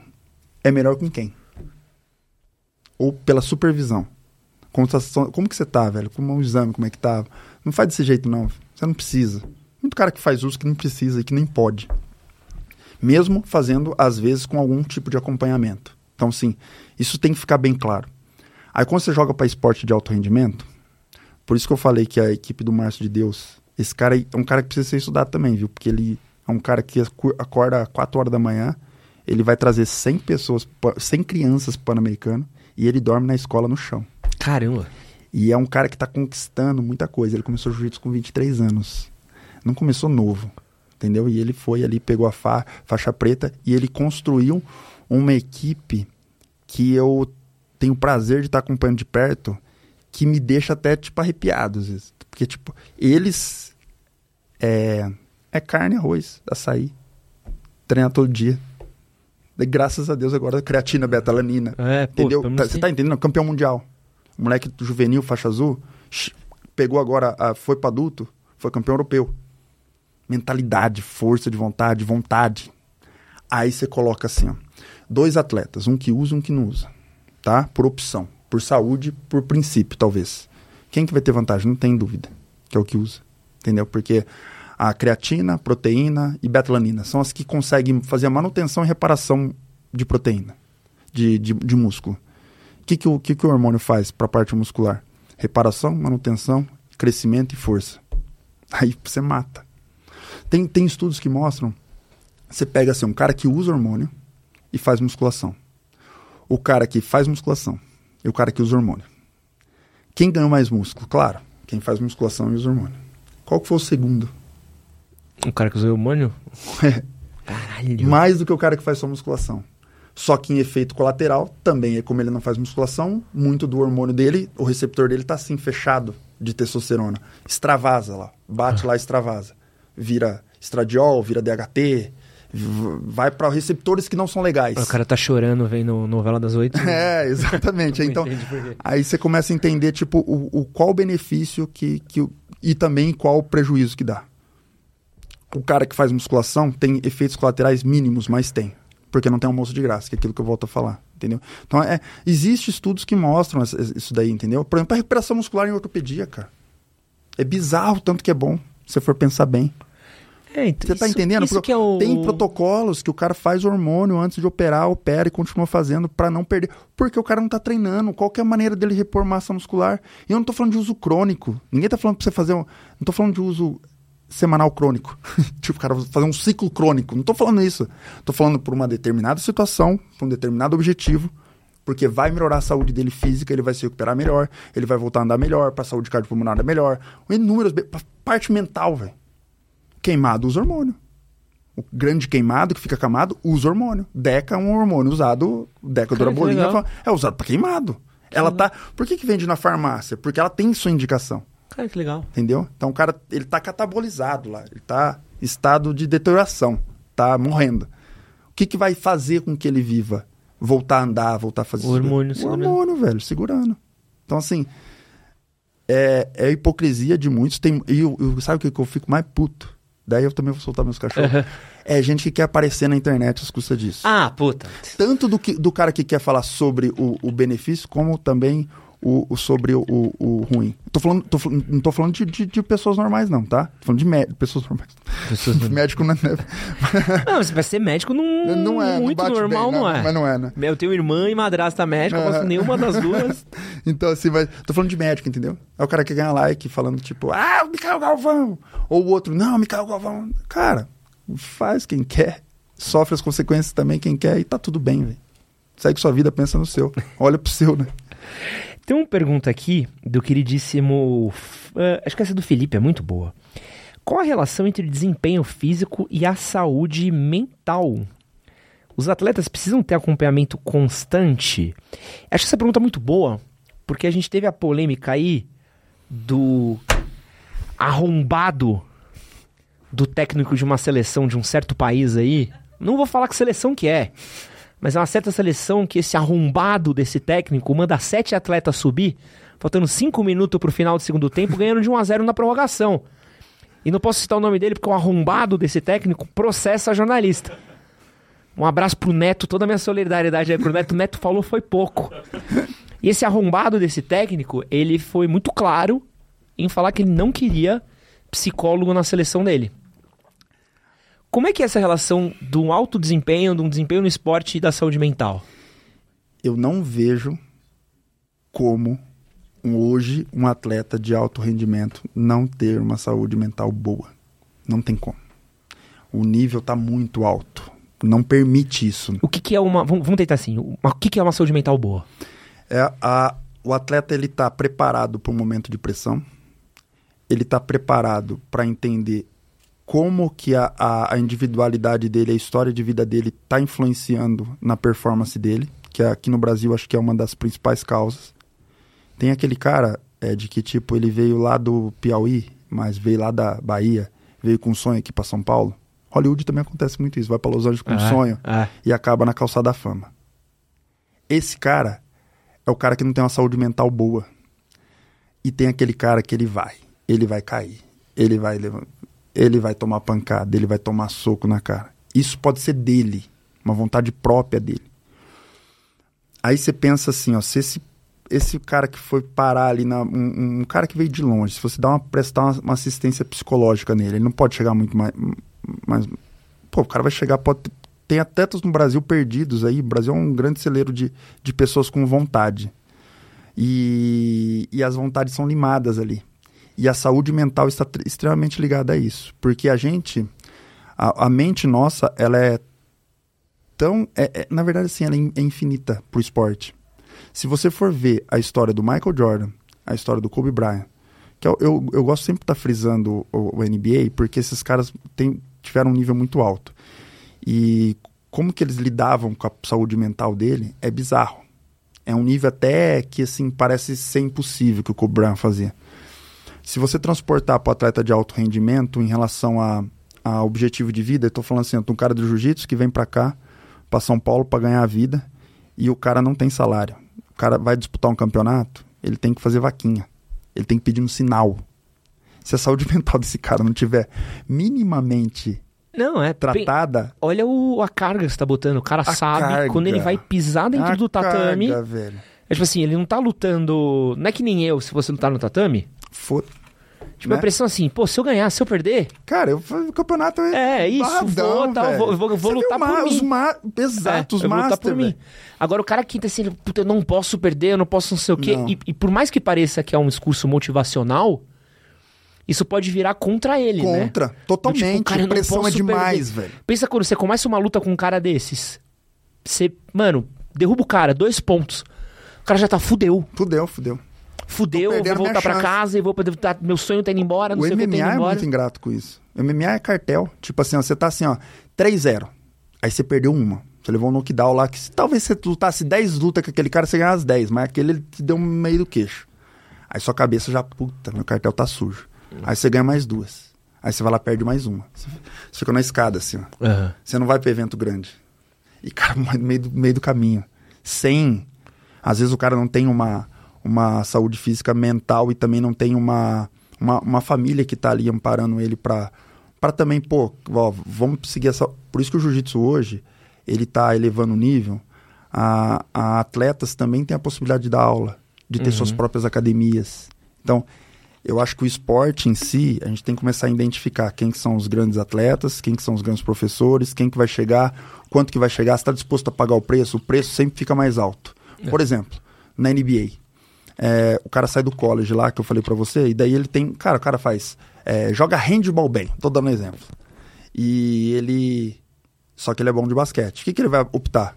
Pô. Que dá basquete. dinheiro? É, óbvio. Não é que dá dinheiro? É. Hoje o jiu-jitsu está acontecendo o quê? O pessoal está começando a ganhar dinheiro. Então, a ideia, o jiu-jitsu vai trazer cada vez mais pessoas com biotipos melhores, tá? Com, adapta, a, com habilidade inata melhor e também com resposta melhor, tá? Habilidade inata é aquele moleque que, é que aprende, que, que parece que nasceu, nasceu sabendo. Uhum. O, que o que responde rápido é aquele cara que era ruim e passa todo mundo. Ele aprende rápido. E o biotipo bom é isso aí, é, na- é- é- é- você nasceu com aquilo. Você pega o cara da NBA, hoje cada vez mais alto e o maior, com envergadura maior. Então, você pega os atletas de 1990, eram mais baixos, com envergadura menor. Não está tendo espaço para mais baixo mais. O cara cada vez maior. Jiu-jitsu vai acontecer isso.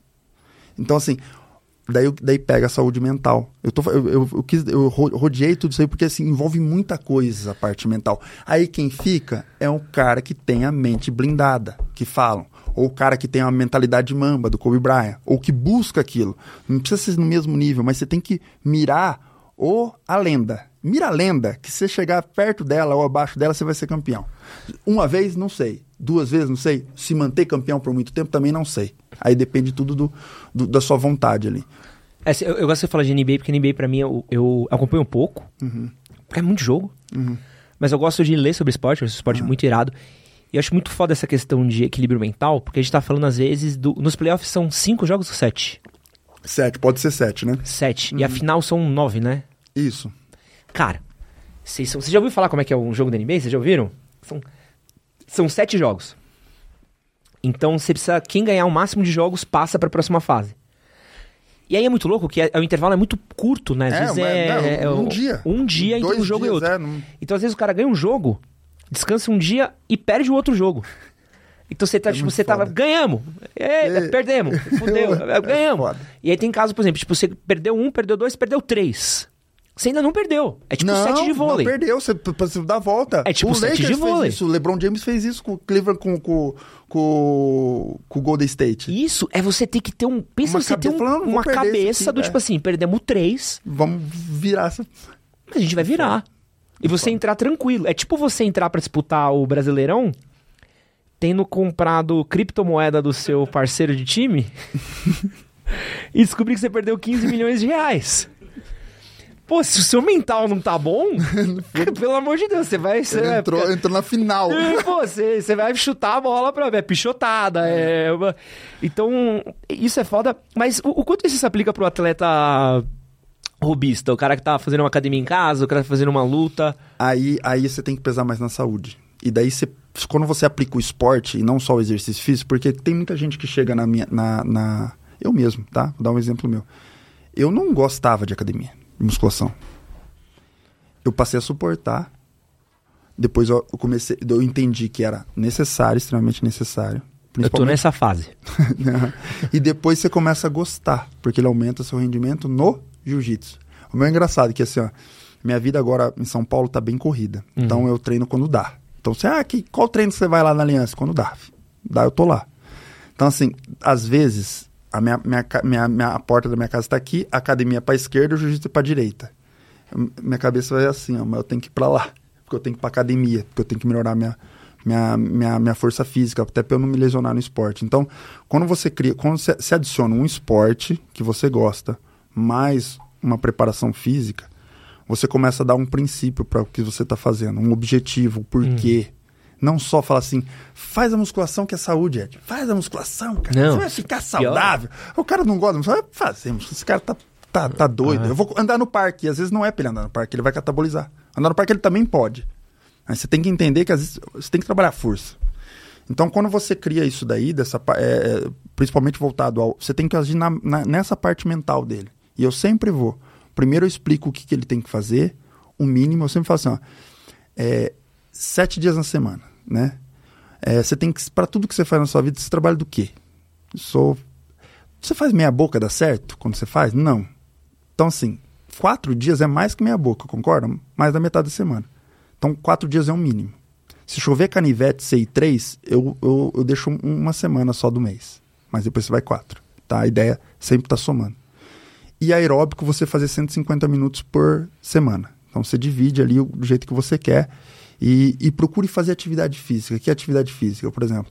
Ah, vou tirar um dia da, da, da semana, dois dias para subir de escada.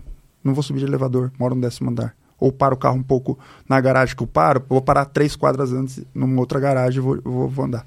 Você tem que aumentar a sua taxa metabólica, o seu gasto energético total. É, seu gasto energético total é a soma da sua taxa metabólica, que é a parte muscular que está envolvida, que é, o, é, o, é, o- é a energia que você gasta para se manter funcionando, Uhum. parado. E como que você faz o cara entender que isso é importante? Através da parte mental. Aí você tem que individualizar. Você tem que entender onde ele trabalha, o que, que ele faz, qual que é o esporte que ele tem mais facilidade, que ele vai mais gos- gosta de fazer. É, porque o, o- Cara, eu posso falar assim, por mim, eu sofro de ansiedade. Uhum. Cara, o, o esporte, pra mim. Não que eu. Não, é uma frase muito forte, mas é necessária. Já falei isso pra, pra minha terapeuta também. Uhum.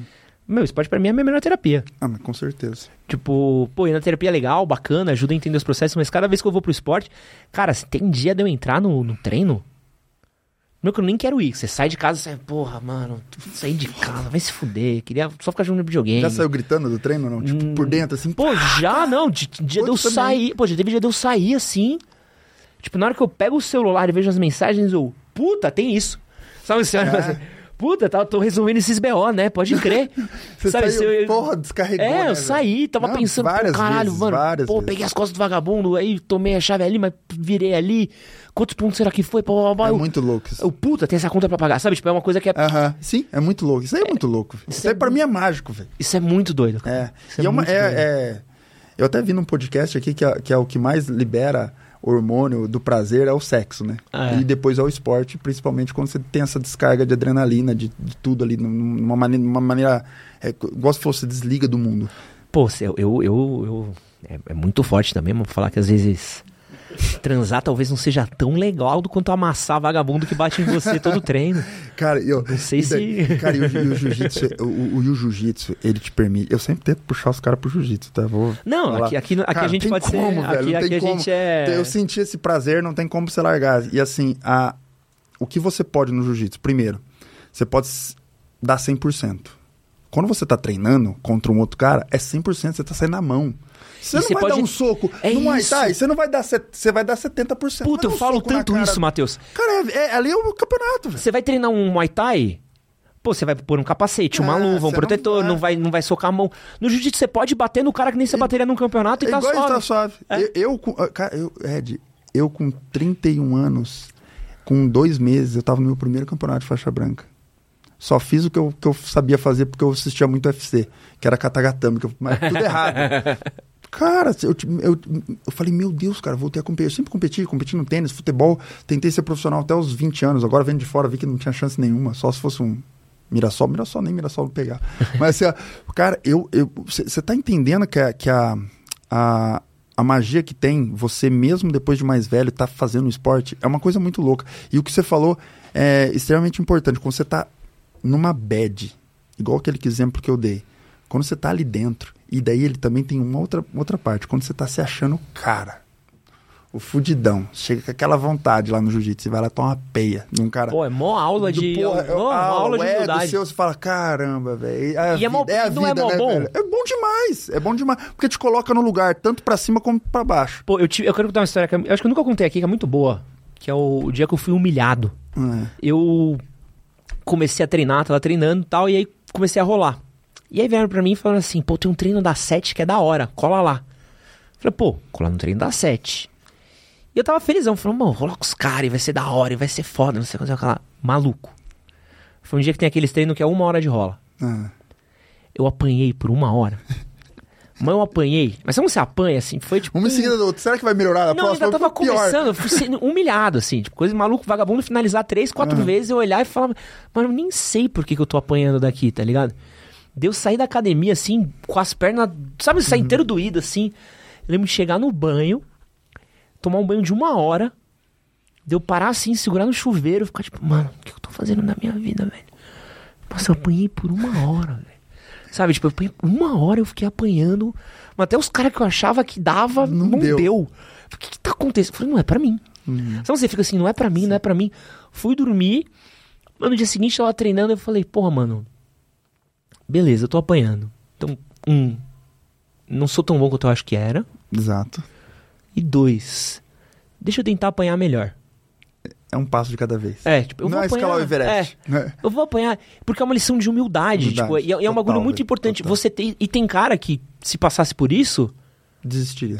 porque ele ia falar o quê? Falar, ah, pô, apanhei. Esse cara desiste na, na vida pra tudo.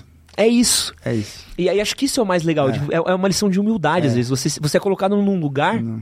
E ali é equidade, né? Todo mundo, por exemplo, você pega um cara empresário, junto com um cara Pô, é isso. Cara, e sentou a bunda no tatame, fera. Você vai apanhar de qualquer um, você vai bater em qualquer um e tá todo mundo ali, cria uma energia muito boa. E aquela, eu apanhei pra você hoje. Mas o que, que você fez? Ah, eu vou- amanhã eu vou Não, pegar. mas amanhã ele. eu tô de novo aqui. Exatamente. É e, daí, a e gente- tem outra. Às vezes- e, e- e- e quando você apanha de um, tio, eu apanho de você. Eu bato em você primeiro. Ah. Sou faixa preta. aí assim, aí, assim o, o- você bate naquele e aquele bate em mim. Porque o jogo não casa. Isso é foda. Isso é muito Cara, é muito louco, é, é muito louco, é muito é louco, muito é da muito louco. É, pô, ficamos uma hora falando que Vou jiu-jitsu. jiu-jitsu, né? A gente é- cara, igual, igual, igual o paciente, quando o paciente é do jiu-jitsu, cara. Pô, às vezes eu atraso consulta, tem que segurar. É, vamos lá. Tem aqui ainda perguntas da galera que eu acho legal da gente responder. É, essa do Thiago Oliveira eu achei muito pertinente. É, Existe alguma diferença entre fazer atividade física de manhã, à tarde ou à noite? Tá, isso daí é, é legal. Primeiro, assim, ó, eu nunca jogo só paciência, tá? Porque a gente tem que individualizar cada um. Se for pensar pela ciência, onde o nosso corpo está mais descansado e preparado para receber um estímulo maior é de manhã, tá? Tem as miocinas que estão ali preparadas para fazer uma atividade muscular de, de alto rendimento, porque tu está descansado. À noite, na teoria, seu corpo tem que estar tá desacelerando para você dormir. Se você jogar ali no jiu-jitsu, a descarga de adrenalina é tão grande, descarga hormonal, de dopamina, tudo, é, é muito grande e às vezes atrapalha no sono, tá? Mas vamos voltar a individualizar. Você conseguiria treinar de manhã? Nem tem foda. horário para de manhã? Então, se para você funciona à noite, você tem que se adequar ao treino da noite e fazer com que aquele treino seja bom para sua saúde. Então, sim, higiene do sono quando chegar, tomar um banho quente, usar algum, algum chá para já ir desacelerando você, já entender que antes do, de você entrar no tatame, isso é legal, porque a parte mental envolve. Pô, você, já se programa. Eu vou sair do tatame, eu vou fazer aquilo, vou tomar um banho, vou tomar um chá. Se programe. Não deixa o negócio Aham. fluir. Porque senão você começa a pensar no rola, você- ou começa a pensar no esporte, você. Na musculação, pô, vou pegar mais peso. Então, assim, a gente tem que entender a rotina pra- primeiro de cada um. Vou dar o exemplo meu. Eu demoro para pegar no tranco de manhã no exercício físico. Eu, para mim, meio-dia eu me adaptei muito bem. Então, meu melhor horário de treino é meio-dia. À noite, antes, eu gostava muito de treinar à noite. E eu sou aquele cara, médico é assim, né? Eu dou, dá- dou plantão ainda à noite, mas dá muito plantão à noite. Então, assim, você se adapta a dormir Uhum. qualquer ambiente, qualquer lugar. Não precisa ser sua cama com seu lençol sem nenhum. Não, eu durmo. Então eu criei essa adaptabilidade e eu transformo isso para treino. Então eu chego do treino à noite, eu não tenho problema. A minha esposa, que não é acostumada a dormir, é acostumada a dormir na, na cama e ela é bem metódica, ela não. Ela trocou o treino dela naquela época lá atrás, que era à noite, dela foi pro meio-dia. Aí agora ela treina às 10. Então, assim, para ela funciona mais dessa maneira. Então, essa individualidade é muito boa, mas se for pensar pela ciência, o melhor é treinar de manhã. Tá? Onde seu corpo responde melhor, porque ele está descansado e está cheio de energia, que é o glicogênio, que é o estoque nosso de energia. Boa. O Gianluca Cardoso de Santos, ele perguntou o seguinte: dicas para melhorar, é, barra manter a execução dos exercícios para evitar lesões. É, eu quero aproveitar essa pergunta dele e quero perguntar também como é que eu evito lesões em algumas outras atividades, inclusive futebol. Tá. Eu tenho muito amigo que pratica futebol e, cara, é impressionante assim. Depois dos 30, como surge. Leozinho ali é um exemplo disso. Como surge machucado jogando bola, cara. Pô, é cada partidinha no playball, alguém voltando com um menisco partido. É o maior índice de ruptura de tanto de cruzado como de tendão de Aquiles é depois dos 35 anos. Principalmente em, esporte que tem giro e arranque. Então, Futebol. futebol. Porra. Porra, futebol, eu, eu lesionei duas vezes o cruzado no futebol. E uma vez no jiu-jitsu. É, o futebol, ele, ele primeiro que você não está preparado para pancada. Então, quando você recebe, já foi. Então, você não tem aquela propriocepção, aquela atitude de defesa. Aham. Né? O que, que o exercício físico faz? Ele protege as suas articulações. Então, a, a musculatura ela é extremamente importante para proteger seu corpo também, além de ser vida. Por exemplo, é, isso, é- isso é legal, porque no consultório vai muita gente. Ah, doutor, eu tenho problema. Eu tenho dor na coluna porque eu tenho escoliose. Escoliose não dá dor. Minha mulher tem escoliose e tem. A paravertebral dela é duas massas de músculo. A paravertebral dela é muito forte. né? Tem, tem, tem incômodo na coluna de, de treinar muito, mas não tem um problema na coluna. Então, a, muscula, a, a a musculação é extremamente importante para você proteger isso daí. Aí entra naquilo que eu falei também de individual- individualidade. Perceber onde que está a fraqueza do nosso corpo. Então, desequilíbrio muscular é um dos maiores responsáveis por lesão muscular. Então, tipo, a coxa forte, a, o quadríceps forte o posterior fraco. Isso rompe, é- é um desarranjo da musculatura. Caramba. É, e daí a gente. Por isso que o nosso corpo é coeso. Ele é perfeito. É, eu acredito muito na evolução do homem, mas acredito que tem uma força maior que fez tudo, to- todos, né? Tem uma, uma- Porque é muito perfeito. Quando você para, você tá falando, cara, não é possível. Alguém fez isso aqui muito perfeito. E, e, e, e a gente que estraga. O mundo de hoje estraga. E tem os biotipos que a gente tem que identificar. Ah, você precisa de um exercício mais de resistência, porque você está com sobrepeso? Por exemplo, vou dar um exemplo. Tem aquele paciente com, com, com sobrepeso. Vou falar assim: um o- tem um gordinho mais flácido e o gordinho parrudo. Que, uma panturrilha- Fordo. é, que chamam É de forte gordo. O cara tem uma, uma panturrilha desse tamanho. assim. Aham. Cara, esse cara, você vai fazer uma avaliação de biopedância, tem muito músculo. Esse cara, eu posso derramar peso dele. Vamos abaixar tudo. Perde músculo, não tem problema. Porque tem sobrando. Então, quando a gente pensa numa dieta hipocalórica, eu estou dando menos nutriente para o seu músculo, correto? O que, que vai acontecer com o seu músculo? Vai diminuir. Diminuir. É difícil você conseguir aumentar músculo ou perder gordura. Só usando hormônio ou o cara que nunca fez nada. Aham. Porque dele faz isso aqui, que é aqueles primeiros quatro meses da academia. Entendeu? Então, quando você pensa nisso daí, se- esse cara eu posso diminuir. Agora, você pega aquele cara que tem pouca massa muscular e bastante gordura, eu não posso ser tão rápido. Eu tenho que ir brincando assim, ó. Tem que fazer fazendo isso aqui, eu não posso fazer isso junto. Aí, quando a gente pensa em lesão, primeiro a gente tem que identificar isso. Tá faltando massa muscular em você? Tá. Então vamos trabalhar força, hipertrofia e força. Tá, tá sobrando gordura? Vamos trabalhar um treino mais metabólico. Aí o cara começa. Tá faltando alongamento, mobilidade? Pô, exercício muito foda pra é, prevenir lesão. Pilates, velho. Aí, ó. você pega. Temos um pilateiro aqui, ó. Esse aqui fica de ponta cabeça ali na... E você pega um atleta que faz esse exercício de mobilidade, você percebe que ele tem menos dor, reclama menos. Entendeu? Não vem tipo falar, pô, eu tô com isso aqui, cara travado, contratura. Sabe uma parada que eu sinto, principalmente no futebol, que eu acho que é, é o mais comum, né, pra gente praticar futebol, assim. A gente pratica futebol desde criança, né? Sim. Então você pratica quando é moleque? Porra, eu jogava futebol na escola, acho que dos meus 13 até meus 18 era futebol na rua, pelo menos umas 4, 5 vezes por semana. Todo dia, sábado e domingo, era Também. das duas até as. Sabe? do- Sábado era assim, a hora que eu acordei, Até. até a hora de dormir. Domingo não podia porque eu tinha que almoçar na minha avó. Mas depois que terminava o almoço, era contra. Ia na quadra dos bombeiros aqui, lá eu deve conhecer. E API, mas, pô, era isso, jogar bola o dia inteiro. E você tem essa memória muscular Tem. muito forte. Você, você tem uma, uma, uma aptidão física ali que você criou ali. Agora, se eu hoje, que não jogo bola desde antes da pandemia, a última vez que eu joguei bola foi fevereiro de 2020. Minto, eu joguei com o Falcão no meio da pandemia. Só. E aí. E empatamos, hein, Falcão? Só pra te avisar. Se eu sair pra jogar bola agora, O risco é muito maior. é muito maior. Por mais que eu me lembre, Sim, sim, não. porque a gente não você pratica. perde a propriocepção, né?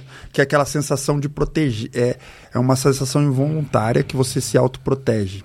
Vou dar um exemplo. Eu também, mesma coisa, sempre joguei softball. Eu rompi o ligamento cruzado, eu esperei um ano pra operar, porque naquela época eu tava numa transição ali de faculdade e não dava Uhum. pra parar. Ter filho, ter- não dava pra parar. Tinha que fazer. Daí eu esperei um ano.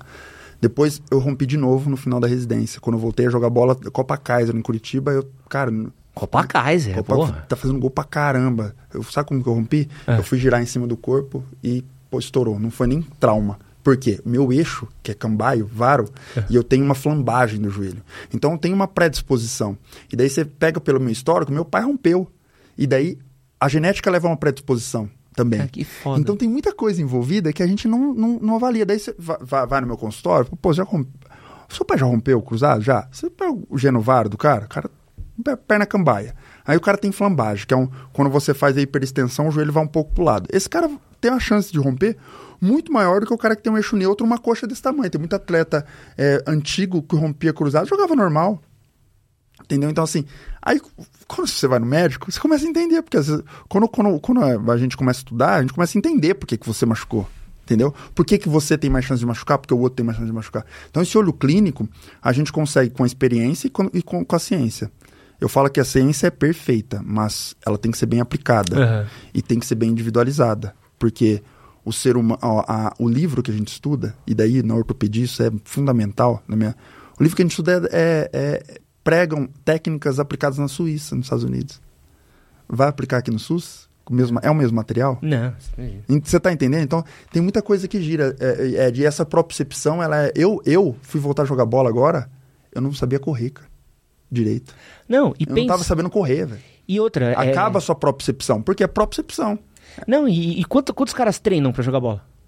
Não- ninguém vai começar jogando bola com. Nunca joguei bola, vou jogar com 35, com 30 anos. Vamos dar o exemplo do jiu-jitsu. Aham. O jiu-jitsu ele é adaptativo. É. Então você tem que, na idade, se você for começar um esporte, você tem que encontrar um esporte que ele seja adaptativo. Uhum. Que você vai conseguir executar tá? O futebol, você não vai ver um cara com 30 anos começando a jogar bola. Então, mas por exemplo, e, e é legal uma coisa que eu acho massa. É, já viu as escolinhas de futebol pra velho que tá tendo agora? É muito louco. Pô, legal. Por legal, quê? Porque, tipo assim, você vai tirar um rachão no Playball, os caras vão pra moleque. se matar. Os caras jogam, às vezes, pela vida deles, assim. Só que, pô, beleza, você tá tendo um. É como se, é como se um atleta atleta profissional ele só tivesse jogo de Libertadores. Aham. Tá ligado? Que é o rachão do Playball. Quando você tem um treininho, por quê? Pô, você dá um, um treino, ele não é só pra você pegar técnica, é pro seu corpo pegar Sim. tudo. Então, tipo, É. pô, é um a disparo. saúde, é, vamos, propriocepção, tudo. tanto que quando eu treinava com um time de futebol da faculdade, pô, era muito difícil a galera se machucar. Aham. Porque a gente treinava duas vezes por semana, três vezes por semana, fazia academia, fazia blá, blá, blá. Hoje, vagabundo no treino e vai tirar, jogar bola no playball, se machuca. Por Se quê? Machuca, cara, só faz só final de semana, né? Porque antes a gente tava treinando, a gente tava Exato, treinando é. situações específicas. Exato. Então vamos treinar a Tá marcação e pressão. preparado. O seu, o seu- corpo tá preparado sem você pensar. É isso. Que é a propriocepção, que é a defesa. Quando você faz uma lesão, você perde isso. É. E quando você para de treinar, você perde também. Isso é foda, né? É E- foda. E não, isso é importante a gente notar. E agora você falando, meu pai, meu pai pa- ele, tá morando em, Agudos, na cidade do Aham. interior, e tem um rachão deles lá, é acima, se não me engano, acima de 60 anos, você não Hum. pode roubar a bola do cara. tipo, o cara pega, ele vai indo, ele tem que tocar também, entendeu? Então, Não pode correr pra, pra área, né? Pô, é foda. É, Vamos aqui, pegar mais uma aqui. Essa aqui é uma boa. É- Ela é complexa, mas acho legal. O Paulo César mandou o seguinte: Atualmente estou fazendo academia com o intuito de perder peso, mas ao mesmo tempo ganhar massa muscular. Eu odeio esteira, então eu caminho. Eu gostaria de saber qual, é, qual eu devo praticar primeiro: a corrida antes da academia ou vice-versa. E também os horários de intervalo antes de ir é, um pelo outro. Estou correndo primeiro e parto direto para academia. É aquela famosa é, pergunta do é cardio primeiro ou Exato, musculação é. primeiro? Então isso é legal identificar porque cai naquele, naquele negócio do, do, do biotipo que eu falei do sobrepeso. O que tem músculo e o que não tem, tá? Então o que, que você vai priorizar? Primeiro você vai fazer uma avaliação física. Você identificar que ele é uma- tem uma carência muscular. Você imagina que você tem pouco músculo e muita gordura. Você está carregando... Você, você é fraco e está carregando cinco sacos de arroz em cima. E vai sair correndo, né? Ele vai sair correndo. Tá louco? Não dá. Então, assim, a, a ideia, sempre quando a gente identifica que ele tem uma carência de músculo, a gente trabalhar o- a, a musculação primeiro e deixa o cardio para secundário. Porque o, o, o- a musculação, o exercício de força resistida, ele é uma, uma mágica. Uhum. Porque ele gera força, você vai fazer carregar mais peso. O peso funciona assim, ó, você pegou 10 quilos, você gastou X de energia. Você pegou 20 quilos, você gastou 2X. Então, a partir do momento que você fica mais forte, você gasta mais energia, você queima mais. Então, você queima gordura também. E a primeira fonte nossa de, de energia é o glicogênio. Então, quando você usa em atividade de força o glicogênio, você consegue potencializar seu treino de musculação, gerando o quê? Músculo. Utilizando sua gasolina para gerar massa muscular. A massa muscular está é, relacionada diretamente com a sua taxa metabólica, que é a sua...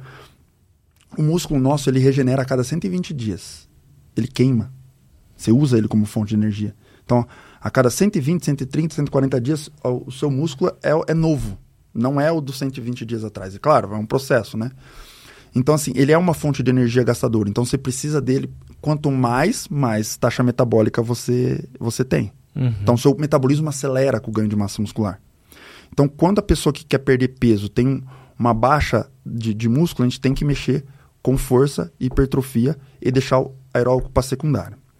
Quando você pega aquele, aquela pessoa que já tem uma aptidão física boa e ele está com sobrepeso, mas ele tem muita massa muscular, esse a gente pode fazer um treino mais metabólico, que daí pode ser envolvido o HIIT, o HIIT pode ser executado. HIIT é, é o treino intervalado é, de alta intensidade. Então, tipo, é com pouco descanso e você faz rápido ali. Por exemplo, um, um circuito que você não para. Aí você pode já aproveitar esse, esse, esse, esse tipo de, de, de paciente para adequar esse, a, a- a um HIIT, a um, a um treino mais metabólico, que queima mais energia, porque ele não precisa ganhar massa, Uhum. entendeu? Então, assim, é uma coisa que é individual. Mas se você for pensar em ganho de massa muscular, primeiro você pensa em ganho de massa, perdendo gordura, que vai ser um processo é, que vai ac- acabar acontecendo. Você faz uma dieta normocalórica e treina mais. Emagrecer não é comer pouco é comer o suficiente para o seu corpo, na hora correta, a quantidade correta e treinar mais, treinar mais inteligente. Usar o que você comeu para gerar energia, para gerar massa muscular. Entendeu? E quando você entra num déficit, você deixar para queimar gordura. Por exemplo, o... tem um treino que a gente faz que é um treino com baixa reserva de glicogênio, que é aquele aeróbico de jejum. Uhum.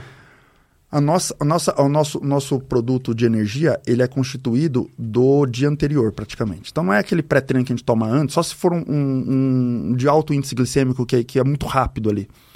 É, geralmente é da janta, entendeu? Então o que, que o cara faz? Você treina, não janta faz só proteína, não faz carboidrato. Então seu tanque está meio vazio ali. Uhum. E daí você vai de manhã e faz um baixa intensidade. Por que baixa? Porque você não corre. Porque correr joga, usa músculo. Primeira fonte de energia, carboidrato. Segunda, músculo e proteína. Como que você faz? O corpo vai pegar as duas, tá? De qualquer maneira pega duas. Uhum. Só que você quer que pegue mais gordura. O que, que você faz? Você anda. Porque daí você está usando menos, menos energia. Menos energia do músculo. Então ele vai queimar mais gordura. Aí, no caso, por exemplo, dá para você fazer um treino assim, a musculação seguida do aeróbico é praticamente isso, porque você gastou tudo no músculo, a fonte do carboidrato. O que, que vai sobrar? Gordura e proteína. Então, você vai e faz um baixa intensidade ali, e ele pode ser mais. É, é, com, com curto espaço de tempo, e daí ele vai tentar recrutar mais gordura. Essa é a ideia de você fazer um treino inteligente. Então, é a forma que você executa o treino, é a forma que você se alimenta, e, e daí o que envolve a parte metabólica, a parte genética, não é uma matemática exata nunca, o seu sono, a sua parte inflamatória intestinal, que é extremamente importante. Puta, essa é uma brisa, né? É uma brisa. É igual quando você come uma, uma fritura, cara. Você se sente mal, velho. Você fica meio empastado. Você se sente é... bem na hora que você, você tá come. comendo. o problema é uma hora depois. A gente comendo bolinho de bacalhau, pô, não tenho tristeza comendo é. bolinho de bacalhau. O problema é a hora seguinte. É. Então você tem que agir na taxa metabólica, Ed. É, o principal é, o efeito é você pensar na taxa metabólica e fazer uma manutenção dela para todo e qualquer paciente. Matheus, muito bom ter você aqui. Valeu, Baita cara. papo. Para quem quiser conhecer mais o seu trabalho, fala para essa câmera daqui, seu Instagram, seu podcast, onde eles te conhecem, onde você atende. Eu sou, eu sou Matheus Silveira, como todo mundo está conhecendo agora. É, vou, vou, me apresentar um pouco, Ed, um pouco antes. Eu sou casado com a, com a Beatriz, sou pai do Miguel, pai da Lua. Antes de tudo, eu sou isso. Depois eu sou faixa preta de jiu-jitsu. E sou, é, sou médico, ortopedista, 14 anos faço nutrologia esportiva 5. É, meu Instagram é, é dr.mateus com th.silveira. É, eu tô aqui em São Paulo faz um ano e, e, três meses, vim desenvolver essa parte do esporte. Minha vida toda foi voltada ao esporte e ter a possibilidade de, de trazer isso para o um número maior de pessoas possíveis, é, da maneira mais correta possível, individualizar, ter uma empatia, que foi o que me trouxe até aqui tanto da parte da ortopedia como da parte do esporte, é o meu principal motivo de vida. É, e primeiro, pô, cara, tenho que te agradecer essa oportunidade. Essa cadeira aqui foi, foi ocupada por grandes pessoas que eu aprendi muito depois que, que a gente se conheceu, pô, consumi todo o seu conteúdo. Pô, que da hora. E aprendi sobre tudo, sobre sexo, sobre, é, sobre parte psicológica, sobre tudo. Isso aqui é... é Desculpa é, qualquer coisa, tá? Não, mas pô, tá merda. é legal porque a gente dá risada e, e se diverte pra caramba também. Então é um, é um podcast leve, que traz uma mensagem é, legal de se escutar e pode escutar no, no carro, no trabalho, aonde for. E, e, e tá aqui é, ajudando de certa forma o seu público, para mim é, é, é, um prazer. Pô, beleza. Caramba. Seu podcast também pra galera conhecer? Ó, meu podcast tá saindo aí, tá? É, Jiu-Jitsu for Life. A ideia minha é, é, é, é mostrar como o esporte pode mudar a pessoa, e principalmente o jiu-jitsu, porque ele foi totalmente importante para para minha carreira profissional, porque eu sempre fui ligado ao esporte. No meio do caminho eu fui pro trauma, eu faço Ilizarov, que é o fixador externo, aquelas gaiolas que uhum. a gente fala, reconstrução e alongamento ósseo. O que eu acho que a minha formação no Ilizarov trouxe muita empatia e também trouxe muito entender sobre eixo da, de cada pessoa. E quando eu entrei no jiu-jitsu de volta, me trouxe aquela, aquela minha que eu tinha como moleque voltar à parte do esporte. Daí foi uma maneira de eu de eu estar tá entrando pela nutrologia esportiva e o podcast é uma maneira de eu mostrar o que o jiu-jitsu pode fazer para a pessoa. Eu não estou falando do atleta não, tá? Porque lá vai atleta, vai professor, vai professor de, de projeto social, vai campeão mundial, vai o cara que não tem nome nenhum e, e, faz um trabalho extremamente lindo na comunidade. E, e, isso eu acho que é transformador. O esporte é uma ferramenta de transformação pessoal, profissional, física, espiritual e mental. Eu acho que não existe melhor remédio. Então, assim, não, não, não existe melhor suplemento e não existe melhor remédio que o esporte. Isso tem que ficar bem claro que a nossa saúde ela é baseada não só na ciência, mas na nossa força de vontade de viver e o princípio que a gente tem para isso. E, e isso é uma, é uma, maneira que eu vim para São Paulo extremamente para isso, para transformar as pessoas. Beleza? Mano. Tamo Parabéns junto, pelo seu trabalho, obrigado, demais ter você cara. aqui. E muito obrigado a você que ficou até aqui. Um grande beijo e é nóis. Valeu!